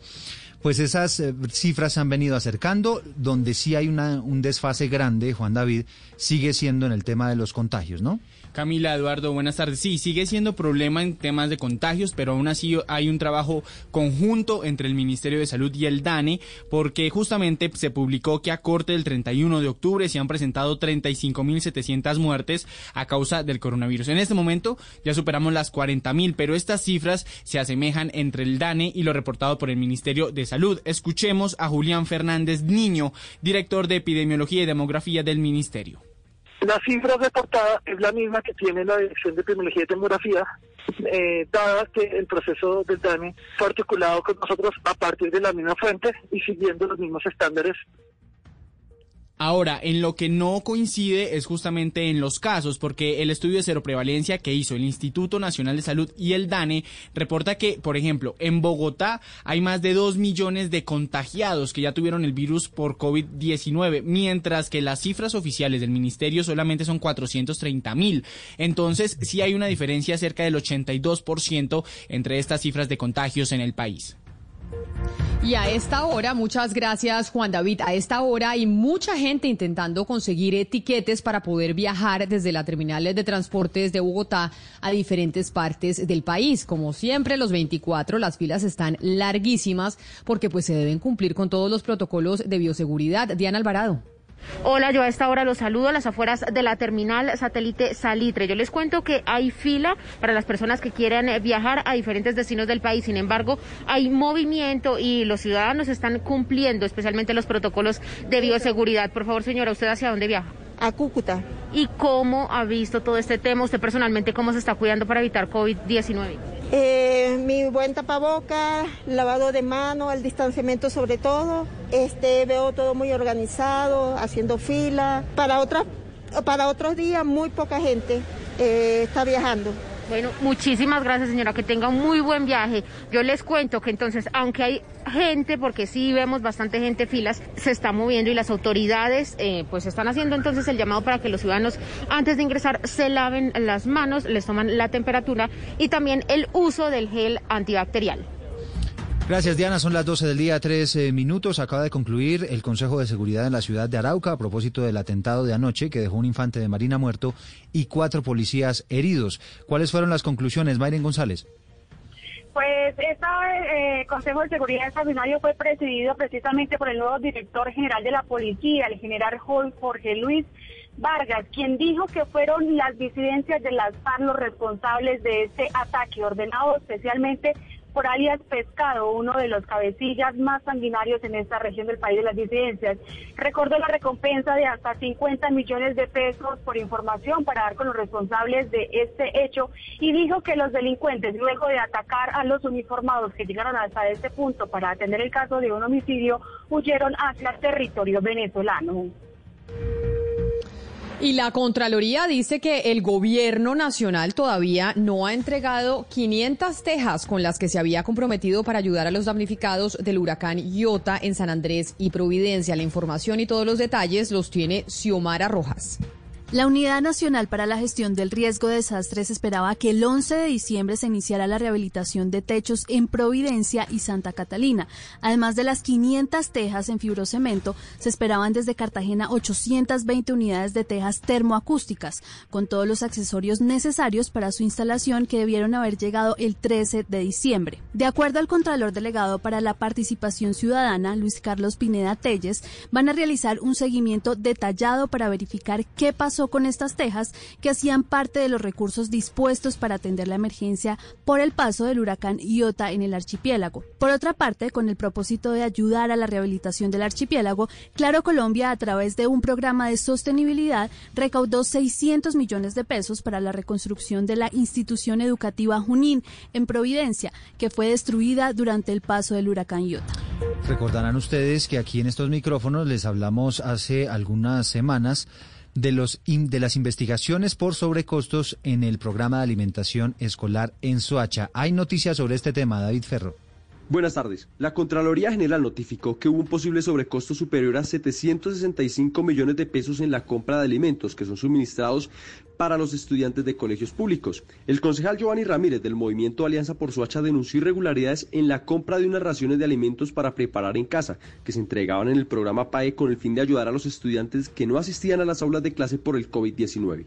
Concejal Giovanni Ramírez del Movimiento Alianza por Suacha. Ayer recibimos por parte de la Contraloría General de la República respuesta a la queja que interpuse como concejal para que se investigara la ejecución del contrato 2135 y 616 con los cuales ha atendido el PAE en el municipio de Soacha en los tiempos de pandemia. Y se me notifica de presuntos sobrecostos superiores a los 765 millones de pesos. Pero de igual manera nos informan que se ha dado inicio a la indagación preliminar, proceso en el cual confiamos que la Contraloría General investigue a fondo estos presuntos sobrecostos que van en contravía del recurso público que se destina para la atención de la alimentación de los niños y niñas en el municipio de Soacha. Asimismo, el concejal denunció que la firma del exsecretario de Educación Luis Eduardo Chávez habría sido suplantada. Estaremos pendientes del fallo del ente de control. Son las 12 del día, 7 minutos. David, gracias. Una embarcación con 21 migrantes irregulares provenientes de Cuba naufragó en el Golfo de Urabá. Las autoridades rescataron a los extranjeros, afortunadamente con vida, tras ser abandonados por los denominados coyotes. La información la tiene Carlos Carmona. Policías y habitantes de Capurganá en Chocó rescataron con vida a 21 migrantes irregulares provenientes de Cuba, quienes naufragaron por varias horas tras zarpar desde Necoclí en Antioquia. El subintendente John Contreras, comandante de la estación de policía local, confirmó que los 11 hombres, 9 mujeres y una menor de dos años fueron rescatados con vida del mar y llevados a las oficinas de Migración Colombia. Al llegar a dicho lugar y en compañía con la comunidad nativa, se logra el rescate de 21 personas de nacionalidad cubana. Dichos ciudadanos manifiestan haber salido del municipio de Necoclí. Eh, al verificar su estado de ánimo y su estado de salud, se encontraron en buen estado. Los migrantes permanecen en la sede de migración en Acandí a la espera de definir si son deportados o no, debido al riesgo de contagio que hay en esta población y la falta de personal de salud para realizar las pruebas de COVID. Gracias, Carlos. 12 del día, 8 minutos y nos vamos para Cali, porque después de la masacre de Llano Verde, en esa zona de la ciudad se han reportado por lo menos siete homicidios desde el pasado mes de agosto. Fabrit Cruz. Habitantes de Llano Verde en el oriente de la ciudad reclaman más presencia de la policía, más operativos y control. Erlendi Cuero, líder del sector, dijo que se siguen presentando amenazas y que desde la masacre de los cinco jóvenes en la zona se han registrado siete asesinatos. Que para nosotros sí es bastante sorprendente que en una ciudad como Cali, la tercera de Colombia, digamos que cuenta con toda una infraestructura, con un pie de fuerza eh, permanente, esos hechos se sigan repitiendo y aún más, digamos, en un sector como este, que es un barrio que su mayor número de habitantes víctima del conflicto armado. El alcalde de la ciudad, Jorge Iván Ospina, respondió, señaló que se está trabajando no solo en seguridad, sino en intervención social. Tenemos varios programas en desarrollo y en gestión en la barriada de Llano Verde. Desde la seguridad hemos solicitado y demandado un programa de especial vigilancia en Llano Verde y con la Fiscalía General que ninguno de estos crímenes queden en impunidad. Expertos en seguridad consultados por Blue Radio piden presencia militar en toda la ciudad. Y a esta hora hay una caravana de vehículos en Villavicencio para despedir a un funcionario del sector salud que murió por COVID-19. Era uno de los más reconocidos rescatistas y voluntarios de la defensa civil, Carlos Andrés Pérez. Se trata de Yair Supelano, un hombre de 53 años quien dedicó la mitad de su vida a servir a la comunidad por medio de la Cruz Roja y la Defensa Civil. Se desempeñó como rescatista y durante los últimos ocho años trabajó en la Secretaría de Salud del municipio atendiendo emergencias como accidentes de tránsito. Hoy, familiares y amigos lloran su partida luego de luchar por más de 15 días contra el COVID-19. Tania Cortés, secretaria de Salud de Villavicencio, lo recordó con nostalgia. Un hombre valioso por su servicio a quienes lo necesitaban en momentos de emergencia, en momentos de mayor vulnerabilidad. Un hombre alegre que llenaba con su presencia. Yair es un héroe más del sector salud que entregó su vida al servicio de los demás, dejando un vacío inmenso entre sus amigos y familiares. Y a las 12 del día 10 minutos nos vamos para Boyacá. Allí también están preocupados por la escasez de medicamentos. En Tunja, Jairo Niño. La noticia la dio el secretario de Salud de Boyacá, Jairo Santoyo, quien señaló que desde varias instituciones médicas del departamento le han informado que algunos medicamentos necesarios para el funcionamiento de la SUSI y otras especialidades están escaseando. La situación de medicamentos en las UCI es delicada. No son medicamentos exclusivos para el COVID, son medicamentos de uso diario en salas de cirugía, en unidades de cuidado intensivo y en procedimientos de gastroenterología. Medicamentos como el Propofol, como el Midazolam, que son medicamentos hipnóticos, sedantes y algunos relajantes musculares, empiezan a escasear.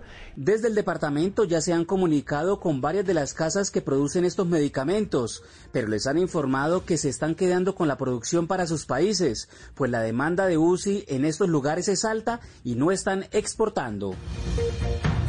Son las 12 del día, 11 minutos, y desde las 6 de la mañana de hoy están transitando vehículos particulares por la vía a la línea en medio de la reapertura extraordinaria que se definió para las fiestas de Navidad, precisamente Nelson Murillo. En el Quindío, la regulación de la movilidad hacia la vía Cajamarca-Calarcá avanza con normalidad para vehículos particulares. Al respecto se refirió el comandante de la Policía de Carreteras en el Quindío, Mayor Eiber Espinel. Eh, Nelson, buenos días, yo patrano. En estos momentos tenemos normalidad en el flujo hacia la línea. Han llegado bastante uno que otro vehículo eh, tractor camión, el cual en su momento se ha devuelto. Se le ha indicado que tiene tres días de restricción en el sector de la línea pero hasta el momento el flujo está normal en la línea. El oficial recordó que la vía habilitada para vehículos de carga es a través del Alto de Letras entre Manizales Caldas y Fresno en el Tolima. Diez soldados que se desplazaban por la zona rural de Sardinata, norte de Santander, resultaron heridos por un accidente de tránsito. La historia con Cristian Santiago. El brigadier general Fabio Leonardo Caro Cancelado, comandante de la Fuerza de Tarea Vulcano del Ejército Nacional, habló de una situación registrada la noche anterior, cuando uno de los vehículos del Ejército Nacional se accidentó, resultando heridos 10 soldados. Los soldados del Batallón de Alta Montaña número 6 que viajaban en el vehículo son orgánicos de la Primera División del Ejército Nacional y se encontraban agregados a esta unidad militar. El accidente de tránsito se presentó en zona rural vereda del Líbano, en el municipio de Sardinata, norte de Santander. Inmediatamente ocurrido el accidente, los enfermeros de combate asisten al personal herido y posteriormente son trasladados a la ciudad de Cúcuta. De acuerdo al último reporte entregado en materia de salud, los uniformados están estables y se encuentran fuera de peligro. Y nos vamos para Cartagena porque a esta hora hay operativos de la policía en el mercado de Basurto para hacer cumplir la medida de pico y cédula en uno de los puntos más críticos de la heroica. Dálida Orozco. El mercado de Basurto es sin duda uno de los puntos de mayor concentración de personas y aglomeraciones durante esta temporada de Navidad y fin de año en Cartagena. En este concurrido epicentro del comercio en la ciudad, más de 100 uniformados de la policía son los encargados de hacer cumplir las restricciones de pico y cédula que empezaron a regir desde este martes en Cartagena ante el acelerado aumento de los contagios de COVID-19. Coronel Freddy Barbosa, comandante operativo de la Policía Metropolitana de Cartagena. que el 50% de la población del área metropolitana pueda acceder al mercado y de esta manera no tener aglomeraciones que hagan posible que el virus COVID-19 se siga propagando eh, por este sector. Asimismo, estamos haciendo controles en establecimientos públicos, en centros comerciales y entidades bancarias. El horario de funcionamiento del mercado de Basurto quedó establecido entre las 4 de la mañana y las 4 de la tarde. La noticia internacional.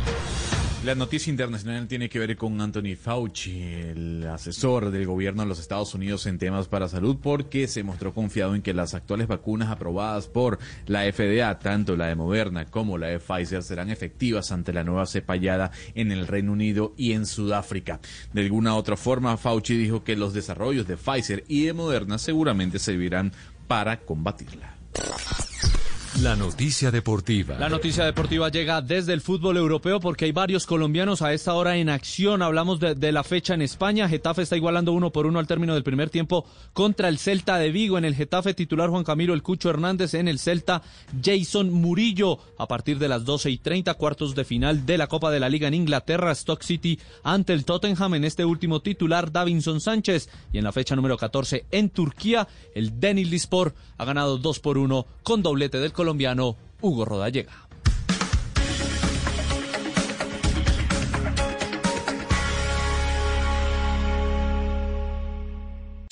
Una señal que se enlaza. Regiones conectadas a través de un dial. A partir de este momento, Oscar Montes, Ana Cristina Restrepo, Hugo Mario Palomar, Valeria Santos, Gonzalo Lázari, Rodrigo Pombo y Camila Zuluaga analizan y debaten el tema del día. El tema del día. Colombia está al aire.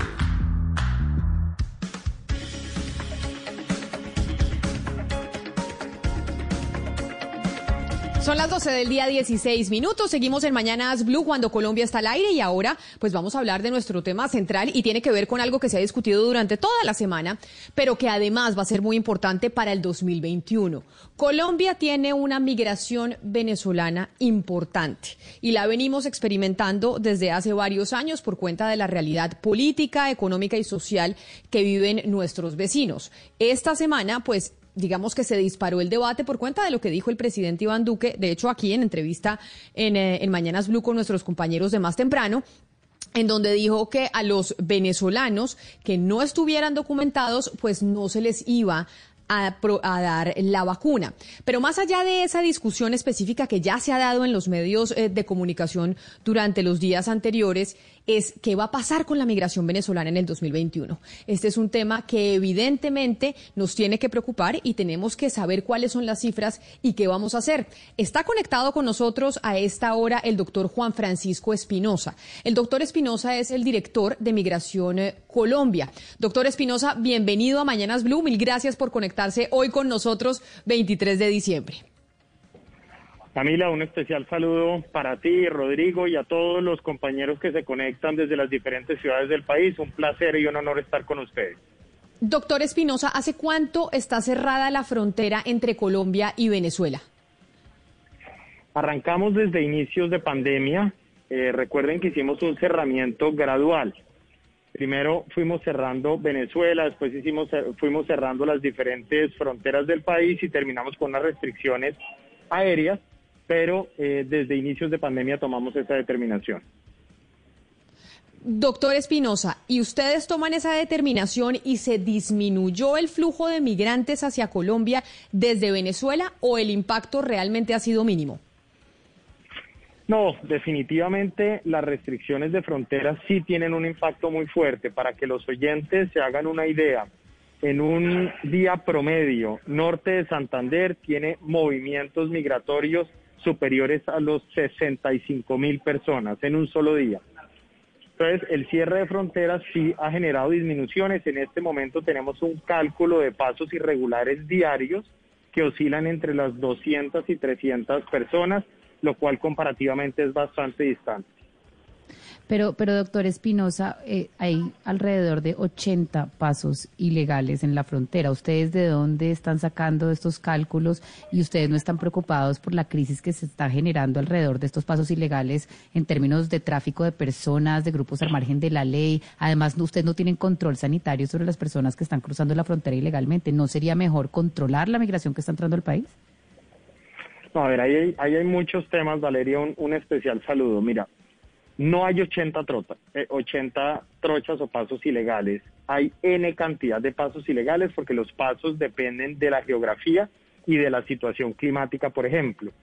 Hemos hecho unos esfuerzos muy importantes con el Ministerio de Defensa, con eh, fuerzas militares y de policía, porque Migración Colombia es la autoridad en materia migratoria y no existe, Colombia no tiene una autoridad de frontera esa autoridad la, asume policía y ejército. Entonces, en ese sentido, lo que nosotros hacemos es militarizar mayor presencia para evitar que esa población exponga su vida pasando por esos puntos informales y, por supuesto, evada los diferentes, eh, las restricciones en materia de salud.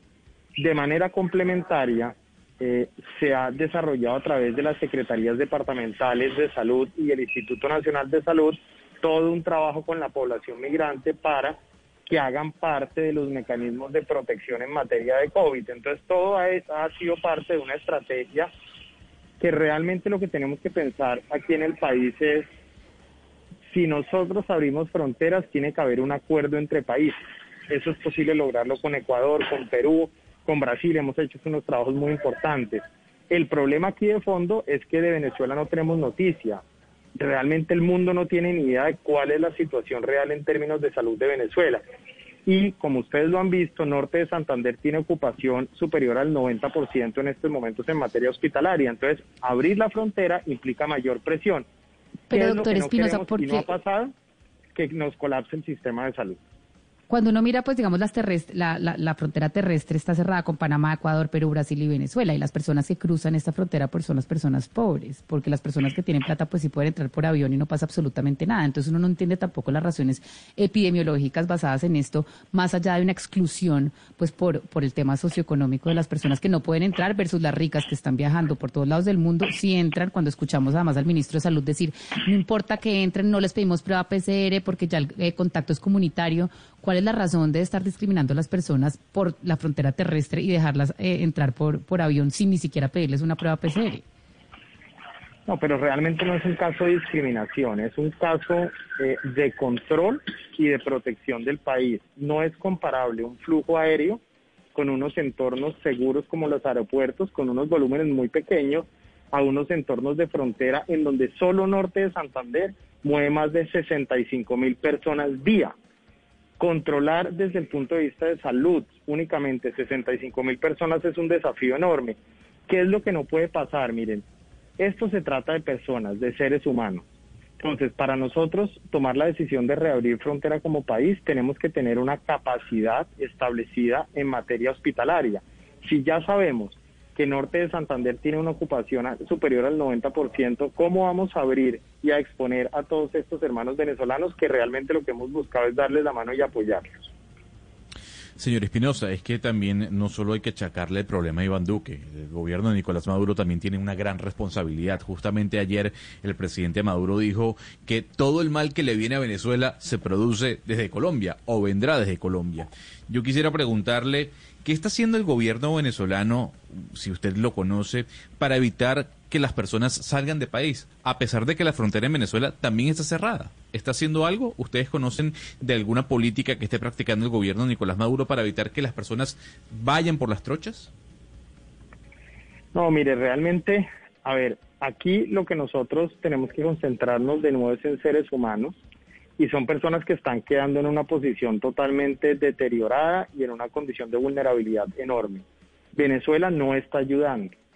Tan no está ayudando que incluso hemos tenido dificultades para que los propios venezolanos pasen a pasar sus fiestas a, a Venezuela. Es decir, es un pueblo, es un país que ni siquiera está recibiendo a su propia gente.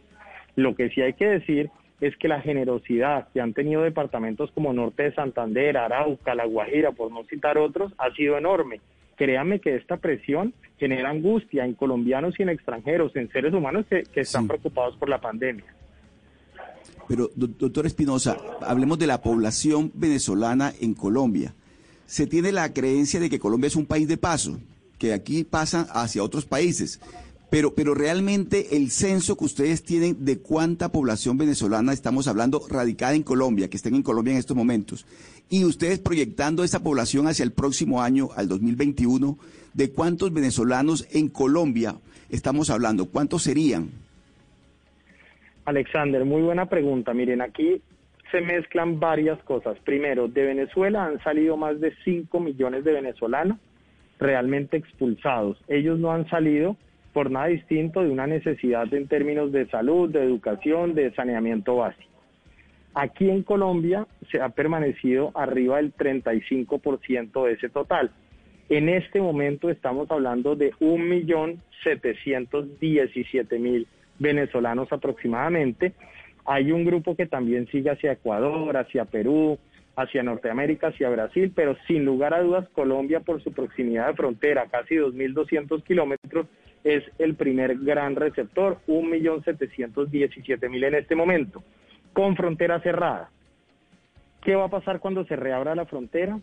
Vamos a tener en un lapso entre 3 y 5 meses un boom, una llegada masiva de venezolanos que va a hacer que ese 1.700.000 pase los 2 millones de venezolanos en territorio nacional.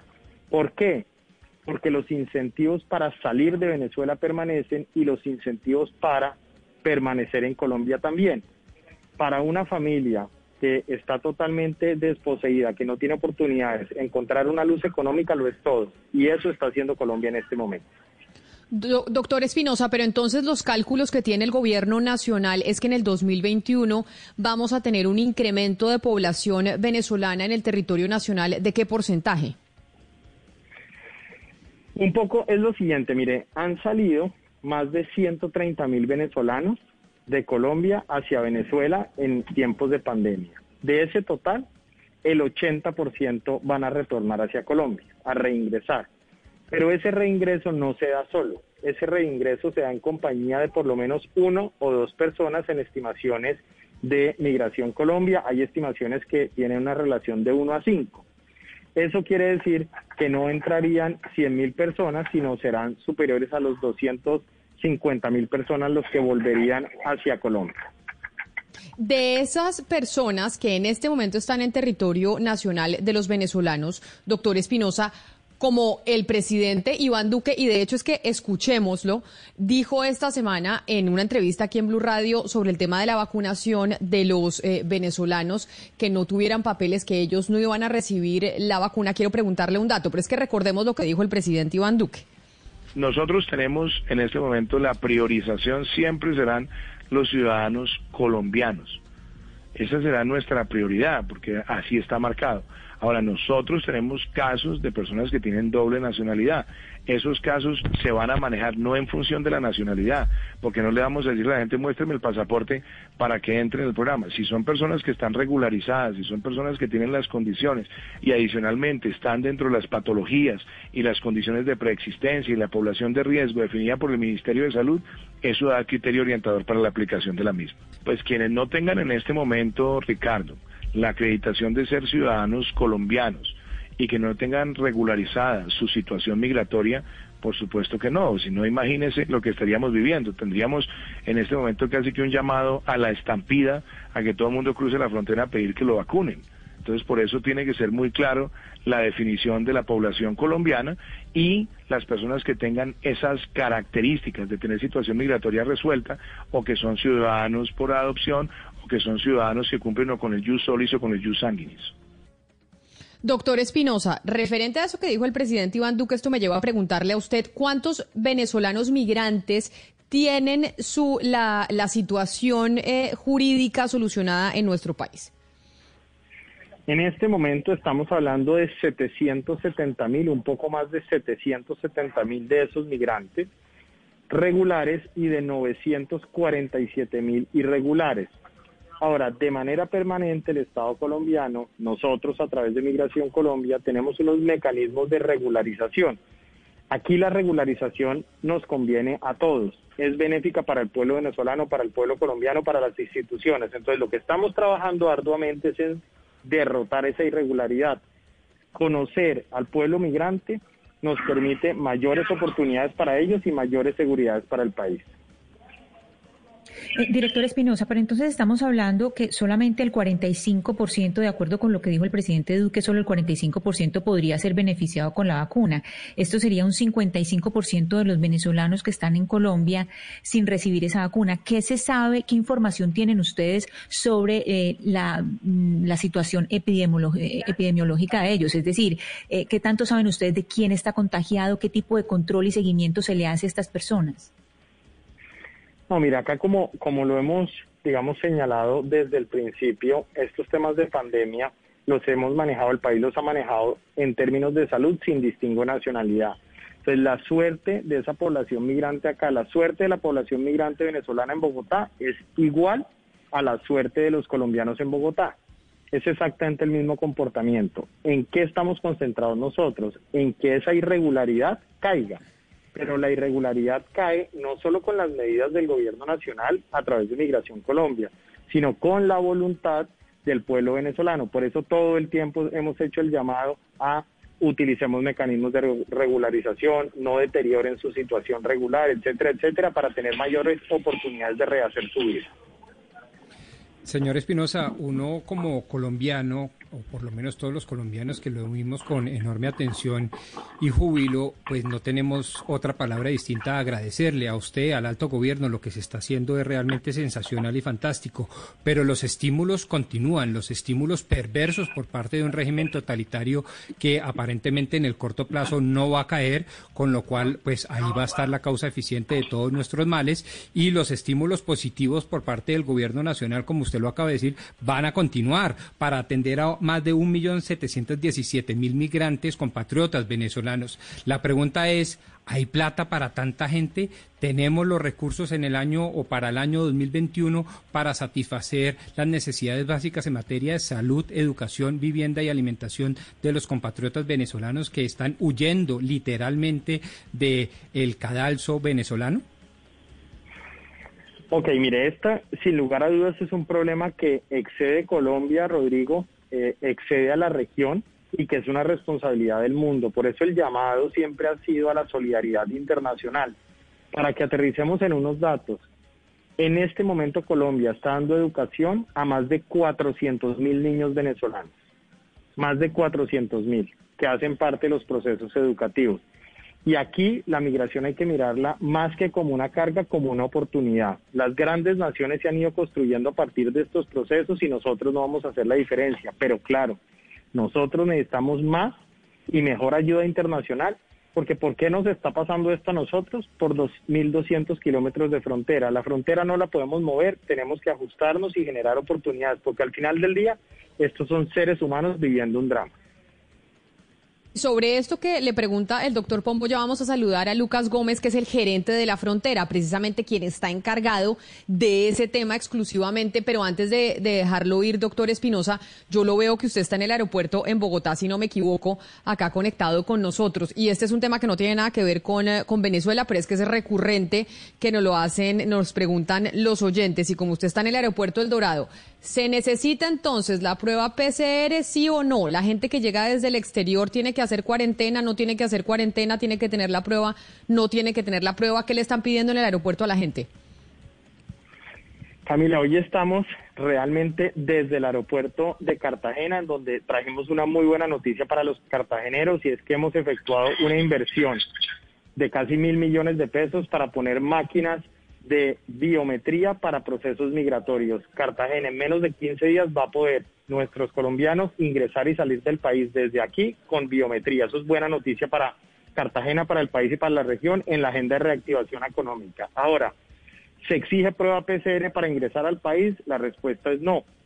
La, el establecimiento de este tipo de requisitos en salud es competencia exclusiva del ministerio. Hasta el momento nosotros no hemos recibido resolución en ese sentido y por lo pronto continuamos con distanciamiento, tapabocas, higiene de manos y los diferentes mecanismos que nos permiten proteger personas y permitir reencuentros. Lo que uno ve en este aeropuerto, en Bogotá, que hemos trabajado todas estas noches, lo que hemos visto en Río Negro, en Cali, que estuvimos ayer y antes de ayer, son puras familias volviendo a estar con su familia o saliendo a estar con ellas en el exterior y en eso estamos trabajando.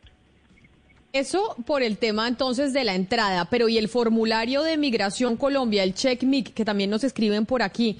Doctor Espinosa, ¿el CheckMic ha servido para algo? Porque a veces la página se cae, a veces no funciona. La pregunta es, ¿sirve de algo que sepan que es periodista, que es pintor, que es ingeniero? Eso se demora un montón en llenar. ¿Ha servido para algo ese formulario que toca llenar? Sin lugar a dudas, Camila. Miren, la mayor o la primera barrera de seguridad de un país es la autoridad migratoria. Por eso necesitamos información de ingreso y de salida. Primero. Segundo, con CheckMe hemos logrado reducir los procesos migratorios a 30 segundos. Quiere decir que la persona que hizo CheckMe previamente en la tranquilidad de su casa, en el transporte, donde lo hiciera, cuando pasa por nuestro filtro se está demorando 30 segundos. Eso es un proceso muy rápido que genera menor exposición al, virus, menor relacionamiento y por supuesto una logística más rápida para que nuestros viajeros puedan pasar rápidamente por los diferentes entornos eh, aeroportuarios. Pero mire, doctor Espinosa, hace dos días la página de migración estaba caída y se quedaron 30 pasajeros en un vuelo de Aeroméxico, México, eh, Ciudad de México, Bogotá. A mí me tocó viajar y ese formulario es muy complicado de llenar, es lento, no le mandan a uno el correo de vuelta. En todos los, eh, todos los aeropuertos están las personas corriendo tratando de enviarlo, no saben cómo y la verdad es que es muy dispendioso. Ustedes sí están recogiendo la información necesaria para poner a los viajeros en este trámite tan, tan difícil, porque en realidad es que es largo además el formulario. Valeria, para diligenciar CheckMic, la persona tiene 24 horas antes del vuelo. Es decir, hay suficiente anticipación. ¿Por qué es positivo CheckMe? Porque es que la entrevista que usted tenía con el oficial de migración en el aeropuerto ya no la hace, sino lo que hace es que de manera remota entrega los datos. En Checkmic va además toda la información de salud. ¿Qué permite toda esa información? Que nosotros diariamente remitimos todo ese paquete de información en salud a las secretarías de salud de los distintos eh, lugares donde entra la persona para seguimiento epidemiológico y protección. En efecto, hay que decirlo, tuvimos unas dificultades tecnológicas, estamos trabajando en superarlas y por supuesto pues ofrecemos excusas, eso no ha debido suceder, sin embargo aquí seguimos haciendo la tarea para buscar una migración más segura y más ágil. Es el doctor Juan Francisco Espinosa, director de Migración Colombia. Doctor Espinosa, mil gracias por conectarse con nosotros y por haber hablado de estos temas de, de, la migración, pero sobre todo del tema de los venezolanos con miras al 2021. Gracias por habernos acompañado. Camila, un especial saludo a ti, a todos los de la mesa, al doctor Rodrigo, mil gracias por la oportunidad y aquí vamos a seguir trabajando desde Cartagena hoy. Un fuerte abrazo. Claro que sí, una feliz Navidad y precisamente ya que menciona al doctor Pombo, pues está Lucas Gómez, que es el gerente de la frontera, a quien ya le podemos eh, preguntar también sobre el trato específico y las medidas que se están tomando con la población venezolana que llega al territorio nacional. Doctor Gómez, bienvenido, gracias por acompañarnos. Camila, muy buenas tardes para ti, para todos los eh, componentes de la mesa de trabajo y sobre todo para todos aquellos que nos escuchan en este momento y que nos están viendo por el Facebook Live. El doctor eh, Pombo tiene una gran preocupación que yo creo que es la que también tiene el gobierno y tienen pues todos eh, los ciudadanos colombianos y es eh, el, lo, que no, lo que le va a costar al país, si es que le va a costar la entrada de migrantes venezolanos de la forma en que se está proyectando para el próximo año. ¿Esto tiene un peso fiscal importante o no? ¿O realmente los beneficios de, de recibir migración van a ser muchos mejores, mucho mejor para la economía que lo que nos va a costar? Camila, lo primero es que la migración es una oportunidad y así lo estamos manejando nosotros desde el inicio, pero una oportunidad que tenemos que construir y cosechar. El alcalde de Cúcuta, donde estoy en este momento, siempre lo ha dicho, hay que sembrar la migración. En este momento Colombia está haciendo un esfuerzo muy grande en temas económicos. Eh, el presidente de la República lo decía justo la semana pasada cuando hacíamos el lanzamiento del, del libro blanco por la migración de venezolanos hacia Colombia. Colombia está aportando casi un billón eh, de dólares en temas de atención a la población venezolana, porque creemos y estamos convencidos que esto es una oportunidad pero aquí necesitamos un apoyo más decidido de la cooperación internacional, un acompañamiento más grande, justamente porque hay una presión en nuestro sistema de salud, de educación. Eh, yo creo que aquí es todo un paquete que si no lo manejamos bien, pues obviamente esa oportunidad se nos puede escapar de las manos. Pero aquí desde el Gobierno Nacional estamos haciendo una gran apuesta eh, realmente para que esa idea de que la migración es una oportunidad eh, se materialice. Tomando en cuenta lo que usted dice, doctor Lucas, eh, le pregunto a un venezolano, ¿usted estaría de acuerdo que en, en, que el gobierno colombiano regule a todos los venezolanos que están en el país? Querido Gonzalo, eh, esa tiene que ser la idea y tiene que ser la vocación. Tener una población irregular eh, como la que tenemos en este momento no es lo ideal para el diseño de políticas públicas, para que podamos trabajar de la mano y hacer caracterizaciones socioeconómicas de esa población y empezar, como les decía hace un momento, a sacarle el jugo. Eh, regularizar, la población es tener eh, claridad de a quién tenemos en nuestro territorio, cómo vamos a aprovechar esa fuerza productiva, cómo vamos a, eh, a utilizar de alguna manera la orientación en temas de trabajo. Eh, eso es lo que tenemos que hacer y hacia allá tenemos que ir. Claro, doctor Lucas, lo que pasa, y conociendo a mi compañero y compatriota Gonzalo Lázari, la pregunta un poco más técnica es si el pueblo colombiano y las autoridades lo están considerando seriamente. No es solo regular a los más de 1.700.000 venezolanos que están entrando al territorio patro. Ya nos habían dicho el doctor Espinosa que estamos hablando de 770.000 regulares y 947.000 irregulares. No, la pregunta de fondo es si estamos como sociedad dispuestos a nacionalizar a los más de 1.7 millones de venezolanos. Eso se ha considerado para todos los efectos, es decir, se la pongo fácil, para no solo quedarnos con el pecado y sin el género, sino para quedarnos también con los beneficios. Metemos una cantidad de recursos a los venezolanos, pero les damos la nacionalidad para que vengan acá a producir y, por supuesto, a pagar impuestos. Rodrigo, la, la, nacionalización surte un proceso que está determinado por nuestra ley, por nuestra constitución. Yo no creo que sea lo ideal nacionalizar a todos, porque incluso hay algunos que no quisieran nacionalizarse, pero sí es ofrecerles las condiciones necesarias para que puedan estar de manera regular y aprovechar todo eh, lo que está alrededor de nuestras políticas y nuestra oferta de políticas. Eh, un, un venezolano, un migrante en situación regular, eh, en lo que nosotros estamos trabajando no es que vamos a discriminar programas para los venezolanos, es incluirlo de nuestro, dentro de nuestra oferta de política pública para que puedan acceder a ellos. Entonces, la nacionalización como tal no es un objetivo. La regularización para tener una migración segura, controlada e identificada sí tiene que ser nuestra vocación.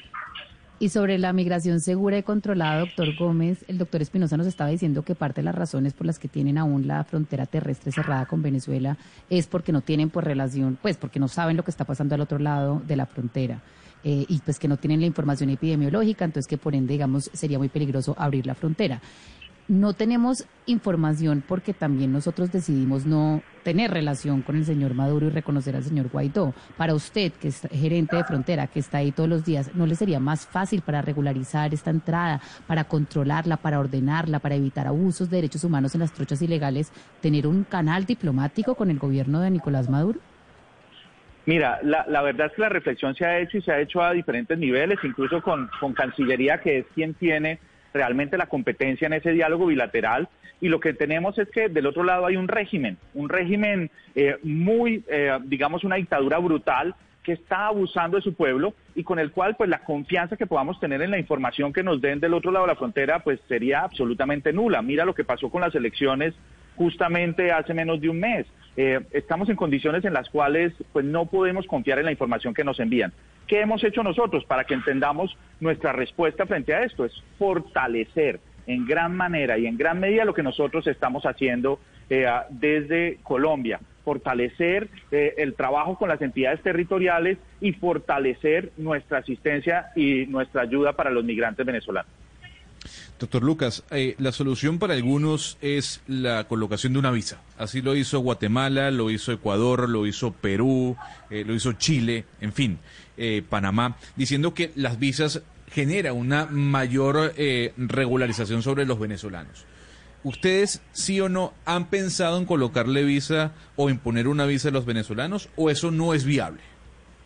Mira, en este momento la visa para posible población migrante existe y hay algunos venezolanos que han buscado ese mecanismo pero lo que entendemos es que la población que está llegando en las condiciones actuales con las que nosotros solicitamos y hacemos el trámite de visas a, nivel de Cancillería, pues no está en condiciones de hacerlo. Un, por ejemplo, un obstáculo gigante para acceder a una visa es tener un pasaporte vigente.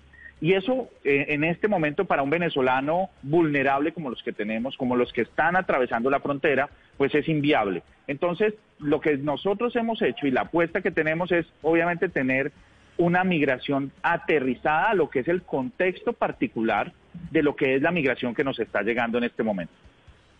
Gerente Gómez, en este momento ah, estamos hablando de casi 950 mil venezolanos que están en situación irregular eh, y hablamos de dos procesos distintos, de nacionalizar o de regularizar.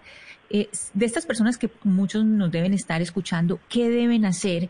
Para eh, alcanzar uno de los dos procesos o para iniciar uno de los dos procesos, bien que se quieran nacionalizar o regularizar, ¿por dónde pueden empezar? No, Ana Cristina, mira, el tema nacionalización yo sí hago un llamado a que, digamos, tengamos claridad frente al término. Es un proceso que implica unos criterios establecidos. Uno adquiere la nacionalidad colombiana eh, por haber nacido en el territorio con algo que hizo Colombia fue el riesgo de apatridia para casi 50 mil niños. Cuando uno es hijo de padre o madre venezolana, tiene ese derecho por derecho a sangre. Las personas que están llegando aquí, la vocación no debe ser a nacionalizarlas debe ser a buscar esquemas de regularización. Y ahí hemos trabajado, Migración Colombia, Cancillería, en los diferentes elementos. Se hacen unas convocatorias para las personas que han entrado de manera regular al territorio y hay unos criterios establecidos. Aquí lo que tenemos es que fomentar esa regularización. Como gobierno nacional estamos trabajando en mecanismos para que esto sea cada vez más amplio y tener y cambiar la proporción de población irregular versus población regular, en donde queremos cada vez tener más población regular. Doctor Gómez, mire, eh, recientemente se conocieron unas cifras aquí en el Atlántico, eh, eh, concretamente de Soledad, del municipio de Soledad, que la suministró la Secretaría de Salud en el sentido de que de 100 mujeres embarazadas que son atendidas, la inmensa mayoría son venezolanas. Eso, eso significa que se está destinando una serie de recursos para la atención de la población venezolana. ¿Ustedes tienen concretamente eh, establecidos ese tipo de cifras y de qué manera es el impacto que produce este tipo de atenciones? Usted hablaba hace poco de la salud y de la educación, el impacto que produce en las administraciones municipales y departamentales. Mira, aquí esto es una realidad y una realidad que hace parte de una apuesta que se ha hecho como Estado de acoger a la población venezolana, integrarla. Esto trae unas consecuencias para nuestro sistema de salud en donde de manera humanitaria hemos brindado atención de emergencia a mucha población migrante, a muchos venezolanos. El caso de las mujeres que vienen a dar a luz a nuestro territorio o que, como tú lo mencionabas, en el Atlántico pueden significar una parte grande de las mujeres que están eh, en, las salas eh, para temas de, dar a luz. Eso para nosotros es muy importante. Estamos trabajando con los hospitales, entendiendo la dinámica humanitaria con la que estamos atendiendo a esa población, eh, buscando que entren dentro de esquemas de regularización y sobre todo haciendo un llamado también a la cooperación internacional. Aquí estamos poniendo el pecho, estamos haciendo un esfuerzo gigantesco de nuestra presión en el sistema de salud y necesitamos que nos ayuden con más recursos. Doctor Lucas, yo quisiera hablar sobre la xenofobia y algunos mensajes que se han podido ver en redes sociales. Algunos no, muchos. ¿Usted siente que ese comportamiento xenófobo de algunos colombianos se está acrecentando en el país en contra de los venezolanos? ¿Nos debemos preocupar? Mire, yo todos los días me preocupo y me preocupo no porque se esté incrementando, sino porque simplemente exista la xenofobia. Aquí es una dinámica en la cual es muy fácil caer y simplemente puede ser muy populista llegar a echarle la culpa a los demás. Eh, yo creo que tenemos una oportunidad histórica eh, con la población venezolana, con las autoridades venezolanas con las que hemos hablado del gobierno eh, del presidente Guaidó, interino Guaidó. aquí tenemos una oportunidad de oro. La posición del presidente Duque quizás es la posición más progresista en la región frente al tema de acogida de población venezolana. Eh, la visión de Estado que ha tenido el gobierno colombiano, en donde estamos proyectando políticas no solamente de corto plazo, sino de mediano y largo plazo, hay que aprovecharlas, porque realmente estamos frente a una amenaza. Aquí se ha convertido en una manera fácil de echarle la culpa al migrante, como lo sucede o como ha sucedido en países europeos, como ha sucedido incluso en ocasiones en, nuestros vecinos. Es más fácil decir que es la culpa del otro, buscar siempre culpar al otro. Eh, aquí un, mensaje que nosotros siempre hemos enviado con dos dimensiones. La primera es que los buenos somos muchos más. Aquí eh, las familias venezolanas que han llegado a nuestro país buscando ayuda, buscando, eh, digamos, oportunidades, son muchas más que de pronto el delincuente. Y por eso hemos manejado siempre el discurso que la delincuencia no tiene pasaporte. Aquí tenemos que atacar de la misma manera al delincuente colombiano como al delincuente venezolano. Pero, doctor Gómez, eh, ah, ya que mi compañero le pregunta sobre la xenofobia, pues esta semana, y por eso poníamos el audio del presidente Iván Duque cuando habló del tema de las vacunas hacia los venezolanos que no estuvieran eh, regularizados, digamos, con temas de papeles, pues obviamente el debate que se dio es, parece que la xenofobia estuviera viniendo precisamente desde el gobierno nacional. Yo no digo que desde usted, pero sí con esas palabras del presidente Iván Duque. De hecho, un oyente que se llama Enrique, que nos escribe al 301-764-4108, nos dice que si no es una falta de coherencia que el presidente, cuando se habla de la situación de Venezuela, de la situación política, diga que Colombia está recibiendo a la gente que llega víctima del régimen de Maduro, pero que cuando se habla de la situación humanitaria, de salud y de vacunación, se empieza a segregar a los venezolanos. ¿No es un mensaje xenófobo lo que dijo el presidente Duque esta semana? Camila, yo, yo sinceramente no lo creo. Y no lo creo por dos razones. La primera es porque, mira, hay un, un tema de coherencia de políticas públicas. Eh, cuando uno habla de, la vacunación para la población venezolana, tenemos que empezar por lo siguiente. Estamos ofreciendo vacunación para casi 800 mil personas que están de manera regular dentro del territorio nacional.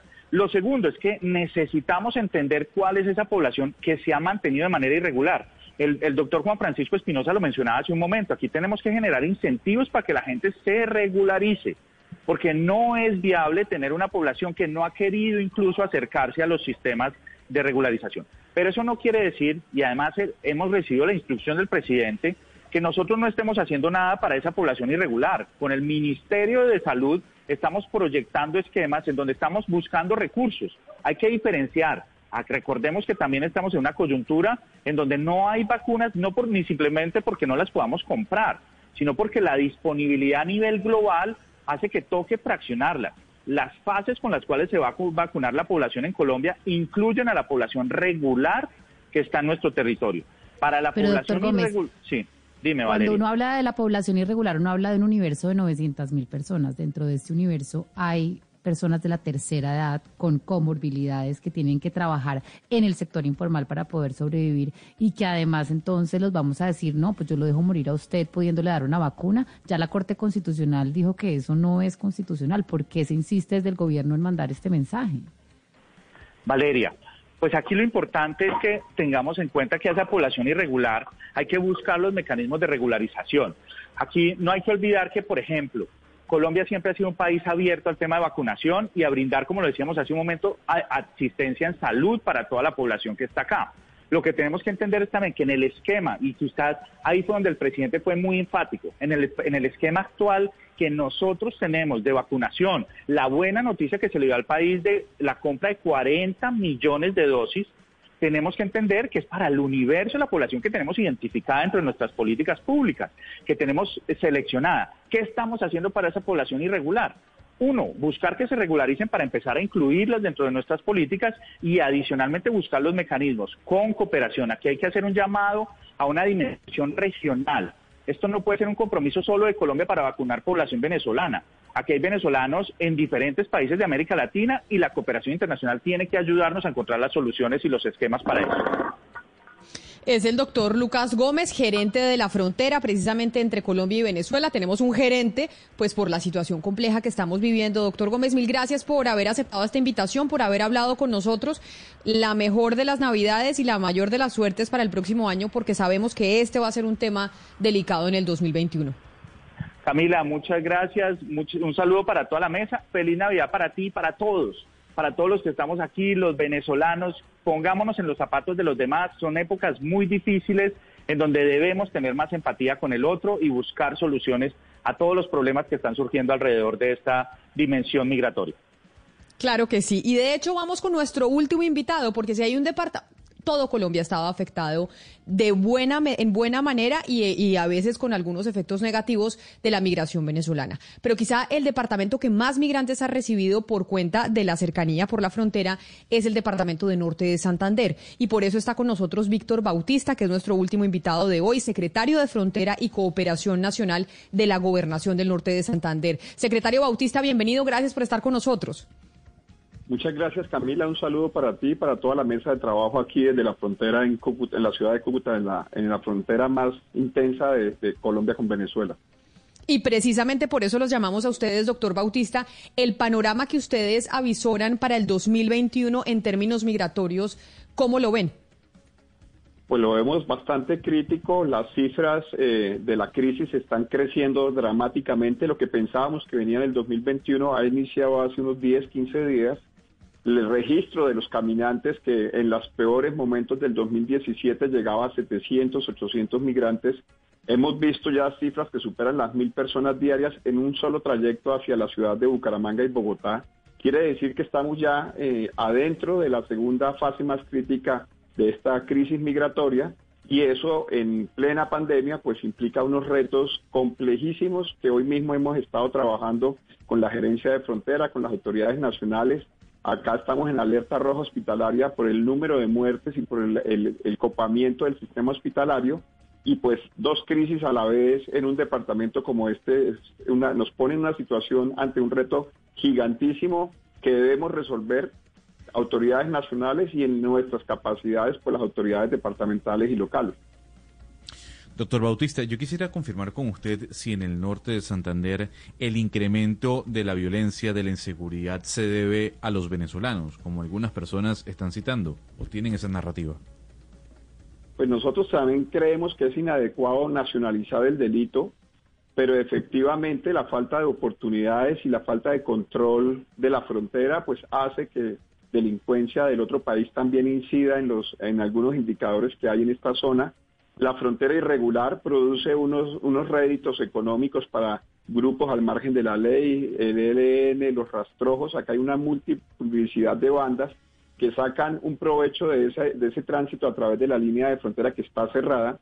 Y obviamente eso incide en muchos indicadores como homicidios, atracos y otras cuestiones, pero creemos que es importante tener una capacidad de, de matizar que el delito no tiene nacionalidad, pero la proximidad a la frontera sí trae factores de inseguridad que son evidentes en esta región.